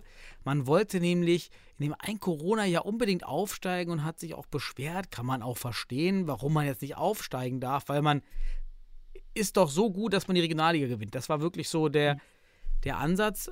Ähm, Okay. und Niederrhein Zocker ist durchmarschiert, von unten einmal durch, ohne großen Widerstand. Und jetzt, ähnlich wie bei Gütersloh, gibt es richtig dicke Widerstände. Es bleibt also jetzt spannend, was mit diesem Verein passiert, wenn man merkt, hm, also die Bundesliga ist mit dem letzten Pla vorletzten Platz mal ganz weit weg. Ja, also da brauchst du, also es ist schon vermessen. Aber es ist halt, wir haben ja schon mal vom Dunning-Kruger-Effekt erzählt. Man muss erstmal lernen, dass man zu wenig weiß. Und ähm, Mhm. dann wird man auch erst mehr lernen. Und äh, ich glaube, da haben sie gute Voraussetzungen für. Und ähm, ja, es ist einfach so, die Ergebnisse zeigen das schon auch klar. Ähm, während Mülheim aus meiner Sicht zwei sehr nette Startpartien hatte, aber einen erfolgreichen Saisonstart, aber mit, mit der Sportclub äh, Fenerbahce Köln, glaube ich, war es. Und jetzt Niederrhein-Zock hat man natürlich die beiden Schlusslichter, die auch schon ein recht interessantes Torverhältnis haben, mit mehr als 30 Gegentoren aus drei, vier Spielen. Ähm, ich glaube, ein gutes Anfangsprogramm für, für die Mülheimer. Das wird sich ja jetzt so in der in, in naher Zukunft dann auch mal ändern. Da wird man noch mal stärkere Gegner kriegen. Und äh, ja, demnächst muss Mülheim ja dann nach Gütersloh, wie ich gesehen habe. Und da ist schon mal, ich finde, da muss Gütersloh jetzt mal zeigen, wo sie, wo sie Ja. in der Liga stehen. Ob sie jetzt wirklich mal nach, in die obere Hälfte der Tabelle gehen oder ähm, ob sie vielleicht sogar dann auch nach unten rutschen. Weil es kann auch sehr schnell passieren in so einer kleinen Liga. Da hast Ja. du halt nicht tausend Spiele. Da, wenn du da ein paar verlierst, bist du halt auch mal schnell im Mhm. Und Unten. Mülheim hat eben den Vorteil, ein sehr homogenes Team zu haben, was sich sehr freundschaftlich verhält und da auch viel einfach Motivation aus Spaß am Futsal zieht. Und das ist immer Ja. ganz schwer, gegen so Teams dann zu performen. Ich fand Mülheim immer cool. Ich auch in der Regionalliga, als die aufgestiegen sind ähm, und ich beim MCH noch an der Seitenlinie stand, immer ein cooler Gegner. Hat immer Spaß gemacht, waren fair, aber auch intensiv und man hat gemerkt, das ist, äh, ist ein Verein und eine Mannschaft, die eine gewisse Geschlossenheit hat. Die lassen sich nicht irritieren. Ähm, die, da weißt du auch, wenn sie mal verlieren, die mm, zerfleischen sich nicht gegenseitig, die brechen nicht auseinander oder sowas. Da ist eine gewisse Kultur die, der Verbundenheit. Und das hat die sympathisch gemacht. Und ähm, dadurch entsteht auch sukzessive Entwicklung. Man ist dann ja wieder Mhm. abgestiegen, jetzt wieder aufgestiegen und so weiter. Und ähm, ich finde, dass das ge geht nur mit so einer gesunden Kultur. Und man trennt sich da mal von welchen, die aus dem Verein austreten. Es kommen neue und äh, diese stabile Kultur, die gefällt mir eigentlich. So Ja. dass man da einfach weiß, okay, da ist ein Gerüst. Wir sind bei einer Verein Stunde. Sebastian. Ich will nur darauf hinweisen. Ich, Ach so, ja. ja, Es ist aber total spannend heute. Und die Jetzt- ist. Äh, äh, ja, bei der ja. Nati können wir ja schon mal erwähnen, da kommt ja noch was. Ja, da kommt ja genau. was. Ja, gut, da können wir, auch, können wir uns auch aufheben für das, für das, ja, für nächste Woche vielleicht. Hier können wir weitermachen. Regionalliga Süd, wie wär's? Mhm. Ja, mach. Bitteschön. Dort hatten wir jetzt Karlru Karlsruhe SC gewinnt das weit entfernte Spiel. Also Neurid musste anreisen nach Karlsruhe, schon weit. Mhm. 6 zu 4 gewinnt der Karlsruher SC. Und äh, weil Imdorf 2 mit dem Edel Nationalspieler Mert Sipai in seinen Reihen mal wieder. Kann man mal machen zwischen den Länderspielen, ne? machen und dann doch wieder Länderspiel spielen. 5 zu 2 gewinnt dann das Spiel mit dem Nationalspieler gegen ASC Neuenheim. Und am Sonntag Beton Boys gegen MTV Ingolstadt 6 zu 6. Ja. ja, das ist schon interessant, dass Ingolstadt da doch sich jetzt oben in dieser Spitze mit festsetzt. Mhm. Bin ich mal gespannt, was da passiert und wer auch die Spieler sind, das mal über die Saison Mhm. herausfinden. Vielleicht einige Posts, da fehlt es eben auch ein Input, wer so die zielgebenden Spieler sind. Mhm. Mhm. Ich finde ich spannend. Also erstmal, äh, dass das äh, Mert Sipai wieder mitgekickt hat in der Regionalliga, trotz, trotz äh, Reise mit der Nationalmannschaft. Da ist man wohl eben übers Wochenende wieder in, ja, nach Neuenheim oder wo auch immer hin. Ähm, ich weiß ja, dass der, ich glaube, da kommen wir gleich auch noch drauf. Ich glaube, Fabian Schulz hat ja auch bei Liria gespielt am Wochenende. Können wir gleich mal gucken im Nordosten. Ähm, da frage ich mich aber, da hätten wir auch Bundesliga sehen können am Wochenende. Da hätten die Spieler auch alle spielen können, ne? Also, Ja, gut, schade ja, das stimmt. Nein, aber ja, ist ein interessanter Fakt noch nebenbei, ähm, dass man trotz Nationalmannschaftsnominierung wohl nebenbei noch ähm, dann in der Pause spielen kann. Ähm, ja, aber wie, wie du schon sagst, ich finde, das Interessante an der Liga ist ja tatsächlich dann hier auch jetzt das Spiel zwischen Betonboys München und Ingolstadt gewesen und das Verankern der, dieser beiden Clubs oben weiter. Ähm, weil Weidendorf kann ja nicht aufsteigen. Ne? Also die, ja, die haben ja kein Aufstiegsrecht in die Bundesliga. Oder darf eine zweite Mannschaft in die Bundesliga aufsteigen? Ich glaube nicht, oder? Nein, nein, du musst das Spielrecht äh, dann ja weitergeben. Es könnte, Genau. ich weiß halt nicht, wenn Wall-Ebendorf, was ja nicht passieren würde und wäre jetzt der erste Absteiger, ob man dann das Recht Oh. wahrnehmen kann zu Start der Relegation. Das wird ja nicht passieren dieses Jahr, aber hm, gute Frage. Das wird nicht passieren. Na, aber ähm, Ingolstadt und München, die machen da auf jeden Fall einen interessanten Part. Mhm. Und äh, wir werden das weiter verfolgen. Ähm, bin mal gespannt. Vielleicht, ich würde mich auch voll freuen, vielleicht gibt es da auch mal bewegte Bilder. Mir, also, ist, das ist das, was mir fehlt, Daniel, aus den Regionalligen. Du hast ja heute am Anfang von fehlendem Content im deutschen Futsal gesprochen, aber so bewegte Bilder aus der Regionalliga. Tatsächlich. Fair, Das hat er nicht Fair in der Westfalenliga Livestream über Instagram? TikTok, über TikTok. Ah, hatten. TikTok war das, richtig. Aber ich kann dir auch eins sagen, da kommen wir, wir sind jetzt nicht auf die, wollen wir heute mal die Westfalenliga gleich uns noch anschauen? Weil ja, wir nehmen uns ja immer machen. eine Verbandsliga raus oder Genau. Landesliga. Ja, machen wir gleich. Aber jetzt sind wir erstmal im Süden durch. Dann gehen wir mal jetzt auf den Nordosten, weil da waren wir ja gerade schon im Gedanken, oder ich war da schon, Ja. ähm, und gucken uns mal an, was da passiert ist an diesem Wochenende. Boah, sagt er direkt. Warum sagst du, boah? Ja, da gewinnt Liria richtig deutlich mit 8 zu 3 gegen CFC Hertha Mhm. und unterstreicht damit für mich jetzt aktuell die Favoritenschaft auf die Ja. Regionalliga Nordost. Ja. Und interessant, auch hier Fabian Schulz, gerade noch mit der Nationalmannschaft unterwegs, spielt heute gegen, oder ist im Kader wahrscheinlich, gegen die Slowakei, beziehungsweise auch zuletzt gegen Lettland. Und er ist einfach am Wochenende mal eben kurz äh, am Samstag um 19.30 Uhr in Berlin auf der Platte gewesen. Auch interessant. Ähm, ja, kann man wohl machen zwischenzeitlich. Ähm, was aber bei Liria ganz interessant ist, du hast nämlich heute das Thema Flüchtlinge angesprochen und warum das so signifikant ist. Ich denke, Liria und auch Hohenstein, die sind ja gerade auch so gewisse, ähm, ich sag mal, ressourcenorientiert, was ukrainische Flüchtlinge angeht.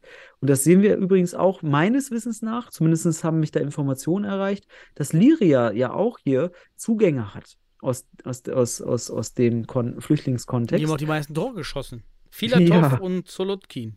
Genau. Und dann so ein, also ich glaube, Liria hat sich dadurch verstärkt.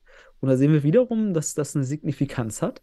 Ähm, ja, und zeigt sich hier also in, in guter Form. Und auch da muss man weiter beobachten, wie sich das entwickelt, weil Hertha ja zuletzt, da hatten wir ja noch, ich glaube, letzte Woche darüber berichtet, gegen Atletico Berlin gewonnen hatte. Ne? 6 zu 5. Und somit ist das jetzt ganz interessant. Es ist oben ähm, also Liria jetzt mit drei Spielen und neun Punkten, also drei Siege, während Hertha und Atletico ähm, nach vier Spielen nur neun, auch neun Punkte haben. Das heißt, Liria könnte sich hier so langsam, natürlich ist Kroatien auch noch dabei, haben auch noch äh, keinen Punktverlust, aber die könnten sich hier langsam, auch mit diesem Kader, den man da sieht, ähm, vielleicht als kleiner Favorit herauskristallisieren im Nordosten. Bin haben ja auch noch den, den iranischen Spieler, den, ähm, der, Das der war ganz stark Kroatien, oder? Das war Kroatien. Nee, Mohamed Ali Fayazi. Der Ah, bei okay. Liria. Okay, okay. Hat aber jetzt in dem Spiel nicht mitgespielt, aber in anderen Spielen ist auch noch ein ganz starker iranischer Spieler. Aha. Haben die auch noch. Also Liria ist schon ein Top-Favorit für mich jetzt da in der Liga. Okay, ja, top. Äh, mal schauen. Also Mhm. ich habe ich hab schon äh, Pferde kotzen sehen im Futsal. mal gucken, was hier noch passiert im, im Nordosten. Aber ja, machen auf jeden Fall schon mal einen interessanten Eindruck. Was richtig bitter war, ist die Regionalliga Südwest. Wir haben das durch Christian mitbekommen. Ja. Dort wurde das Spiel abgesagt. In Mainz hat man schon Karten gedruckt, eingeladen, ganz viel organisiert. Man wollte dann wohl das Spiel einige Tage oder einen Tag vorher verlegen. Ähm, ich bin auch kein Freund. Ich muss ganz ehrlich sagen, diese Verlegerei hat nichts damit zu tun, dass man eine Niedrigschwelligkeit erreicht in einer Liga. Mhm. Das gehört sich nicht. Man kann über Kosten sprechen, das, was Niedrigschwelligkeit erzeugen kann, über Übernahme von Organisationsaufwand, aber Absage von Spielen darf nicht, muss bestraft werden und das ist auch nicht nett, wenn man dann, oder wie soll man sagen, man ist nicht unfair, wenn man das ablehnt. Ja. Ja, weil man bereitet Spieltage vor. Man plant es. Nicht jeder Verein macht das, aber Vereine machen das. Drucken Karten, organisieren vielleicht Banner für die Halle, organisieren Helfer für den Spieltag. Alles organisiert. Vielleicht reisen manchmal schon gar Familienmitglieder an Mhm. aus anderen Städten, um sich die Sachen anzuschauen. Und dann kommt dann solche Ansagen zu machen, ist bei uns im Niederrhein auch passiert in der Niederrheinliga mit ähm, Matek Mörs. Da hat Kroatien Mülheim einfach auch abgesagt, wegen Corona, fünf Spieler. Und dann wurde alles abgesagt. Das ist nicht okay. Und wenn die Staffelleiter das freigeben, dient das eben nicht aus meiner Sicht der Stabilität, der langfristigen Stabilität des Wettbewerbs und schon gar nicht dem Futsal-Spaß. Ja. Ähm, es gibt aus meiner Sicht natürlich eine Ausnahme, höhere Gewalt, die eintrifft. Klar, ne? da, ja. da kann man nichts machen, aber all die Punkte, die du genannt hast, kann man so unterschreiben und unterstreichen und mit einem Ausrufezeichen hintersetzen, weil wir brauchen Strukturen, wir brauchen Verbindlichkeiten und das wirkt jetzt hier so, ich habe ja auch so, mal so ein bisschen mitbekommen, ähm, das wirkt so ein bisschen kurzfristig und wir wissen auch nicht alles, ob es höhere Gewalten waren, wie auch immer, aber ich finde ich, ich es dann genauso, wie du es sagst. Ähm, vielleicht, wenn man, also, also man muss nicht enttäuscht sein, wenn man dann vielleicht die Punkte verliert oder sowas. Weil es ist dann halt Ja, ist doch nicht damit unfair, wenn man verbunden. das ablehnt. Das ist einfach ein freches Ja, Angebot, genau, genau, den anderen genau. zu fragen. Und freche Angebote muss man auch nicht Ja. annehmen. Es, man hat eine Woche, also Zeit oder zwei Wochen davor, Ja, die Spiele zu verlegen. Das finde ich sehr eng schon. genau. Wenn man eine Woche davor verlegen kann, sieben Tage vor dem, vor dem Genau. Spiel, das muss ausreichen. Alles danach hat man halt verloren, wenn man nicht kann. Ja, Oder schade. keine höhere Gewalt eindeutig hier Genau, zur, ja. zur, zur Verlegung führen muss. Ähm, also ja, unterstreiche ich, unterschreibe ich. Fertig. Schade also, aber für die Regionalliga Südwest. Ja, ich habe ja gesagt, das ist so ein bisschen gefühlt äh, Thekenliga. Sorry. Also, ähm, weil es halt einfach noch so, es wirkt nicht so verbindlich und ähm, das ist sehr schade für Mainz. Aber Mainz wird sich darum kümmern, sich da auf jeden Fall entsprechend weiter mit Wettbewerb irgendwie zu füttern, weil man hat ja sowieso nicht so viele Spiele, weil es ja auch nur wenige Mannschaften sind. Also damit verbunden, schade, da ist jedes Spiel wertvoll und äh, schade, dass es nicht stattgefunden hat. Hm. Gut, Daniel, kommen wir aber in den Norden. Schauen wir uns die letzte Regionalliga an. Da gab es nämlich eine ganze Menge Spiele am Wochenende. Und enge Spiele. Ja, das haben, wir schon am, in den ersten paar Spieltagen ja auch festgestellt, in den ersten zweien. Da habe ich ja schon gesagt, das sieht attraktiv aus, weil die Spiele alle nicht mehr als zwei Tore Unterschied waren. Und äh, das sieht man an diesem Spieltag auch, außer einen Ausreißer. Und der Ausreißer, den können wir mal kurz als erstes nennen, das ist der FC Maihahn. Der hat gegen Fortuna Hamburg mit 8, zu- 8 zu 2 gewonnen und ist nach fünf Spieltagen mit 15 Punkten und Punkte verlustfrei ähm, derzeit an der Spitze und hat ja auch schon bestimmte direkte Konkurrenten besiegt, sodass man hier auch so ein bisschen so eine leichte Favoritenrolle jetzt irgendwie erkennt. Ähm, ja, aber die anderen Spiele auch ganz interessant. Hannover 96 gegen Kiel, 4 zu 5, auch total eng. Finde ich auch spannend, wenn man auch mal da äh, sich anschaut, die erste Halbzeit 2-2 und dann, was ich ja mal ganz interessant finde, hat ja, wenn ich das richtig sehe, hat Kiel das Spiel dann auswärts gedreht. Ne, wenn ich das richtig sehe. Man hat nämlich dann hinten Mhm. gelegen erst äh, und Stimmt, ja. hat dann das Spiel gedreht. Und das finde ich halt auch geil, wenn so knappe Dinger dann noch gedreht sind. Also als neutraler Beobachter finde ich super, weil es einfach diese Spannung und diese Dynamik dann auch irgendwie im Ergebnis widerspiegelt. Also in der Hinsicht äh, Gratulation an Kiel und Hannover. Oh, Ja, Andi. Andi Waslavczyk auch weiterhin dabei. Schöne Grüße. Geil, unser Ex-Nationalspieler, ne? Ja, Der war ja mal war ja einmal auf jeden Fall bei Landesauswahl immer, immer wieder dabei für Schleswig-Holstein. Ja. Kai-Uwe Ja, Klausen warum? auch noch am Start, ist auch schon ein guter Scorer dabei bei Ja, Kiel. Also die haben ein ganz gutes, an Paul. Umfeld. Ja. Grüße an Paul, der, der macht das ja auch noch dort sicherlich.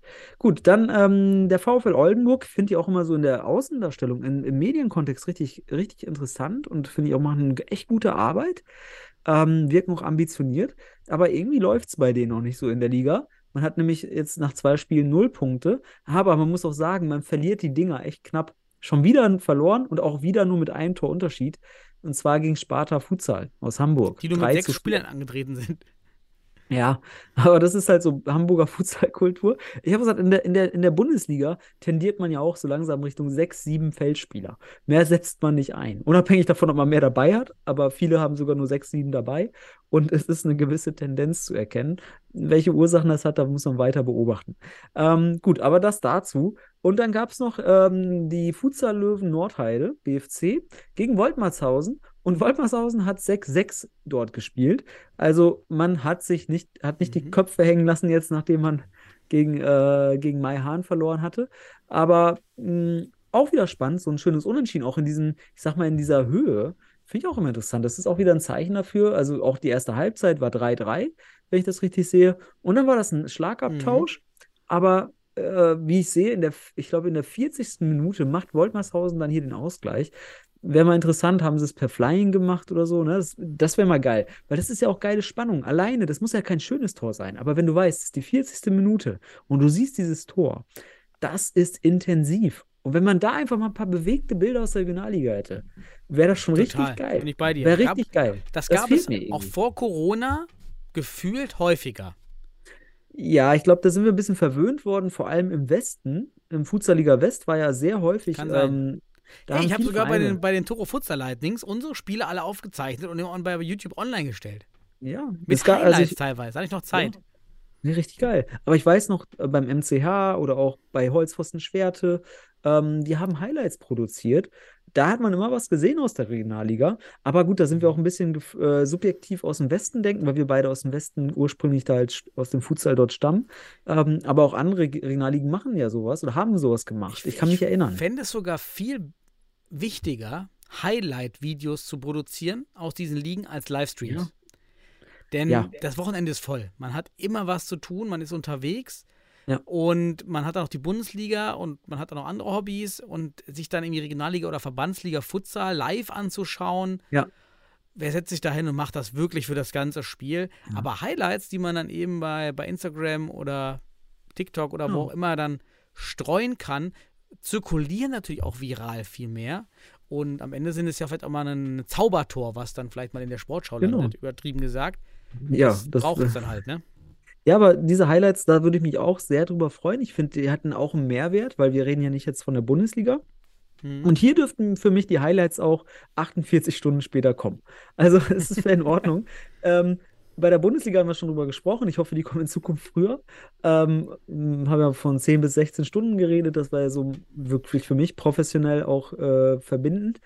Ähm, aber in der Regionalliga würde mich freuen, auch wenn du am übernächsten Tag was kriegst, weil du weißt ja auch selbst in der Regionalliga, da machst du das alles ehrenamtlich. Und ähm, nicht, nicht jeder macht da am nächsten Tag Highlights. Aber das würde mich echt freuen. Und dann, ähm, weil wir, wenn wir es nicht sehen, dann schickt uns doch eure Highlights einfach per äh, Instagram. Da schauen wir rein in die Nachrichten. Schickt uns einen Link und wir gucken uns das an und wir berichten darüber, weil wir gucken uns das dann wirklich an. Die Top-Spieler aus der Regionalliga oder sowas. Also Highlights ja, aber wir haben auch schon ganze Spiele. Ich habe einfach keine Zeit, mir ein ganzes Spiel Nein, anzuschauen. nein. Das ist Aber- ja der, genau und- der Punkt. Aber so Highlights, so, weiß nicht, paar, eine, ein, zwei Minuten irgendwie uns da anschauen, äh, würde ich auch noch während des Podcasts machen. Einfach um, um, um das auch weiterzuleiten, um Leuten zu sagen, hey, schaut mal dort, da gibt es Highlights und wir multiplizieren dann das Ganze. Und man hat eine Einschätzung. Dann können wir auch vielleicht hier und da mal analytisch auch auf die Regionalliga schauen und fischen hier nicht nur anhand von Ergebnissen mit unseren Thesen Mhm.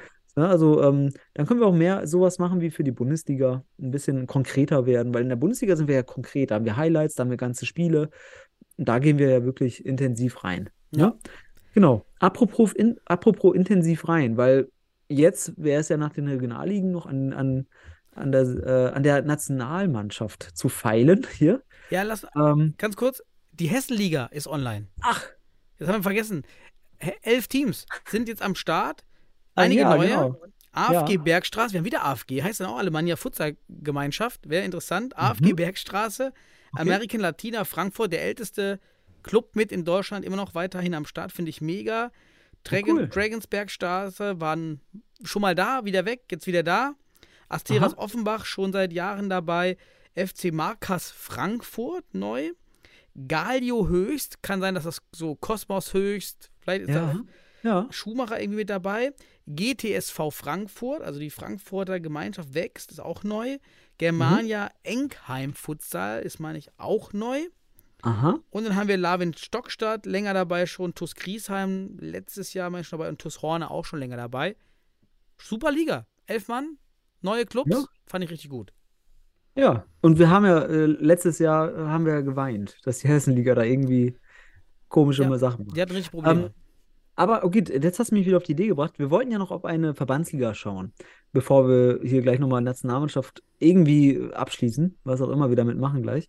Ähm, aber lass uns doch kurz in die Westfalenliga schauen. In die Westfalenliga als Verbandsliga. Du hast ja davon gesprochen, dass der TV Ferl Futsal, übrigens ein neuer Club, der hat sich auch neu Ja. gegründet, ähm, ähm, in der 700, also spielt man zu siebt in der Liga. Ne? Da gibt's da noch, ähm, da können wir uns mal anschauen, wer da dabei ist. Da sind äh, TV Feal, Holzpfosten Schwerte 2, äh, Recklinghausen, FC Recklinghausen oder FC 96 Recklinghausen, Real Münster, der UFC Paderborn, auch ein bekanntes, äh, bekannter Name, auch aus der Regionalliga früher. Äh, die Futsal Falcons Grün-Weiß Langenberg ähm, und der UFC Münster 2. Das, die bilden aktuell die Westfalenliga. Und hier fand jetzt ähm, der nächste Spielstart, äh, statt. Es gab schon zwei Spieltage. Ähm, aber der TV Ferl hat ähm, gegen die Holzpfosten Schwerte 2 gespielt. Man hat 4 zu 5 verloren. Aber das Interessante war, dass der TV Ferl über TikTok einen Livestream organisiert hat. Das heißt, man konnte das Spiel sich einigermaßen gut anschauen. Aber da muss ich noch mal kurz ein bisschen Background-Wissen geben. Denn man muss wissen, in der Halle sogar, die Halle war richtig schön. Man konnte da auch Bilder sehen. Ähm, Ferl ähm, hat dann dort über das Telekom ähm, äh, Wi-Fi, was übrigens frei war, in der Halle gibt es freies Wi-Fi. Wow, das ist natürlich nice. Richtig Ja. geil. Haben das wohl irgendwie genutzt zur Übertragung. Aber ich sag dir, warum es das dort gibt. Ferl ist nämlich eine von drei deutschen Städten bzw. Kommunen, die nicht verschuldet ist. Oder sind, besser gesagt. In Deutschland sind nämlich alle anderen Kommunen und Städte teilweise höchst Spannend, warum denn verschuldet. fair? Sind die, haben die dann Industrie? Sind die irgendwie, oder Was? auch niedrige, einfach niedrige Gewerbestand wie Monheim wahrscheinlich? Also die letzten Daten, die ich dazu mal gesammelt habe, war 2018. Ich weiß selbst ja auch an äh, auch soziale Projekte und es ist immer wichtig, wo in welchen Kommunen Geld ist. Ne? Ähm, und Ostwestfalen ist halt tatsächlich, ähm, also zumindest 2018 damals, ich denke heute immer noch ähnlich, mit die, oder besser gesagt, die wirtschaftsstärkste Region Deutschlands. Da sind Oetker, Bertelsmann, Sch Schüko, also sind alles große Unternehmen, die dort platziert sind.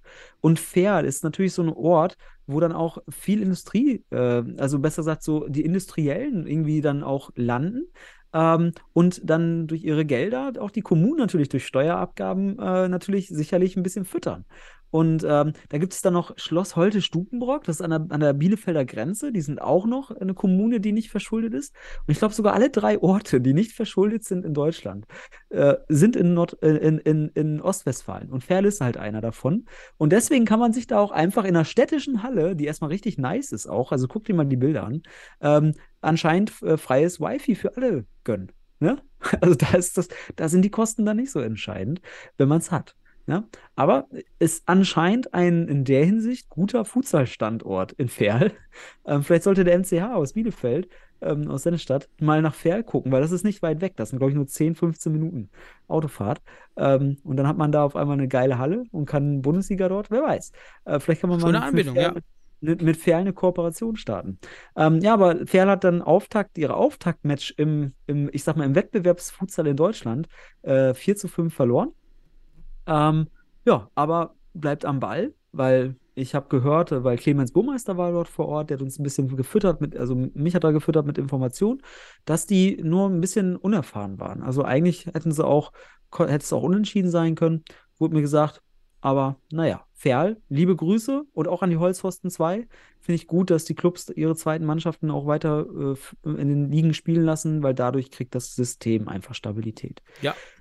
Dann Recklinghausen verliert zu Hause gegen den, äh, ja, den anderen Münsteraner Club. Real Münster ist übrigens gar kein Newbie, also kein neuer Club. Den gibt es schon länger, die, die Real ja, Münster recht lang sogar. Sind auch Mhm. Beach, im Beachsoccer aktiv. Mhm, genau. Und die haben 5 zu 10, äh, 10 zu 5 in Recklinghausen gewonnen. Ähm, ja, und das waren die beiden Spiele aus der Westfalenliga. Ähm, während der UFC Paderborn spielfrei hatte und Langenberg und UFC Münster zwei erst am 22.10. aufeinandertreffen im nächsten Spiel der Liga. Genau, das war die Westfalenliga. Und äh, interessante Perspektiven aus Ferl, finde ich. Ja, ich glaube, da kann, das ist ein schöner Ort für den Futsal. Wir wünschen uns es auf jeden Fall. Und jetzt haben wir schon wieder anderthalb Stunden Ja, und haben die Nazio noch nicht mal besprochen. Sollen wir die Nazio einfach auf den nächsten Podcast legen, wenn wir das Ergebnis gegen die Slowakei haben, Mhm, bevor wir ja. vielleicht jetzt uns so weit aus dem Fenster lehnen und alles laufen lassen nach der 5 zu 0 Niederlage, 5 zu 1 5-1, Niederlage genau. gegen Lettland. Vielleicht bekommen wir ja noch ein Sahnebonbon dann in Dresden und dann machen wir beim nächsten Podcast eine richtig ausführliche Folge zur Nazio. Ja. Ich glaube, das wird der Nazio auch eher gerecht, wenn man beide Spiele hat. Dann kann man auch sehen, ob man Verbesserungen sieht oder wo, wo es Entwicklung gibt, fortschrittlich wie auch rückschrittlich vielleicht. Ähm, das heißt, man hat Vergleichswerte aus zwei Spielen. Ich glaube, das wird der Nazio auch eher gerecht und so könnten wir uns auch deutlich fundierter mit einem mit einer Perspektive dem widmen. Ähm, allerdings muss ich auch noch erwähnen, denn ich habe ja den Christian so ein bisschen angefixt, ähm, gefragt, ob wir vielleicht die Spiele der Nationalmannschaft zum Wochenende hin ähm, nochmal analysieren. Und zwar per Videoanalyse, ne? Oh, Gucken uns das Spiel an, nehmen uns ein paar Szenen raus, die für uns in der Analyse interessant erscheinen. Also Tore werden sowieso sicherlich analysiert. Ähm, bei zwei Spielen vielleicht dann ähm, ausgewählte Tore, die dann nochmal taktische Kniffe aufzeigen oder auch Probleme, wer weiß. Ähm, und auch nochmal typ typischerweise Keypoints, taktische Keypoints. Ich hatte da, äh, mit Christian schon da ein bisschen Austausch. Wenn Christian nicht kann, dann Daniel, dann werde ich dich verpflichten, dann machen wir das. Ähm, aber vielleicht können wir da zum Wochenende was produzieren. Also vielleicht kann man sich darauf freuen, weil dann würden wir nochmal die Nazio analysieren, taktisch und was auch immer wir dazu dann in, wahrnehmen können. Ähm, ja, und wenn wir dann noch was über haben, dann machen wir das im Podcast, weil im Podcast ist, glaube ich, dann noch was anderes interessant, weil im, der, da geht es uns ja wirklich in so einer Videoanalyse nur um reine Inhalte, Taktik und so weiter. Und wir müssen dann natürlich auch das Abschneiden insgesamt mal reflektieren, ne? Der, der ersten zwei Spiele in der WM-Quali. Das können wir dann nächste Woche im Podcast machen.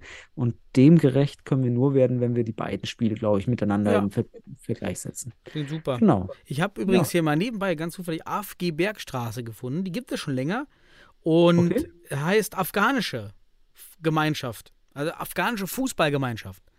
Die jetzt auch AFG. Bergstraße oder Bergheim? Bergstraße. Ah, ist In ja Hessen. interessanter.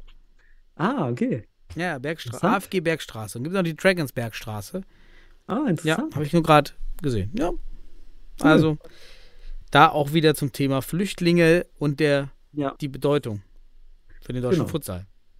Ja, jeder, jed, jeder Spieler und jede Spielerin, jeder Funktionär und all die sind Gold wert für uns im Futsal. Also von daher, und ich denke, dass die Flüchtlinge hier auch in den letzten zehn Jahren eine bedeutsame Rolle gespielt haben, damit wir jetzt heute den Futsal so haben, wie wir ihn haben. Auch wenn man es nicht direkt erkennt. Das ist auch ganz wichtig, ne? Aber wir haben heute häufiger von Stabilität und Strukturen gesprochen und dafür brauchst du Menschen und diese Menschen, die dieses, diese, diesen Enthusiasmus, diese Liebhaberei für den Sport oder auch einfach die, ja, die Erfahrung aus dem Sport, aus dem, aus dem Herkunftsland haben, die sind eine wahnsinnige Bereicherung für unseren deutschen Futsal. So ist es Mhm. einfach. Und deswegen fand ich deine These zum Anfang nicht nur hier locker weg, sondern es ist eine ganz wichtige, die man sicherlich auch in die Wahrnehmung mit aufnehmen muss. Dann wünsche ich dir eine wunderschöne Futsalwoche, Wochenende. Ja, ich wünsche allen allen, die, Zuhörern.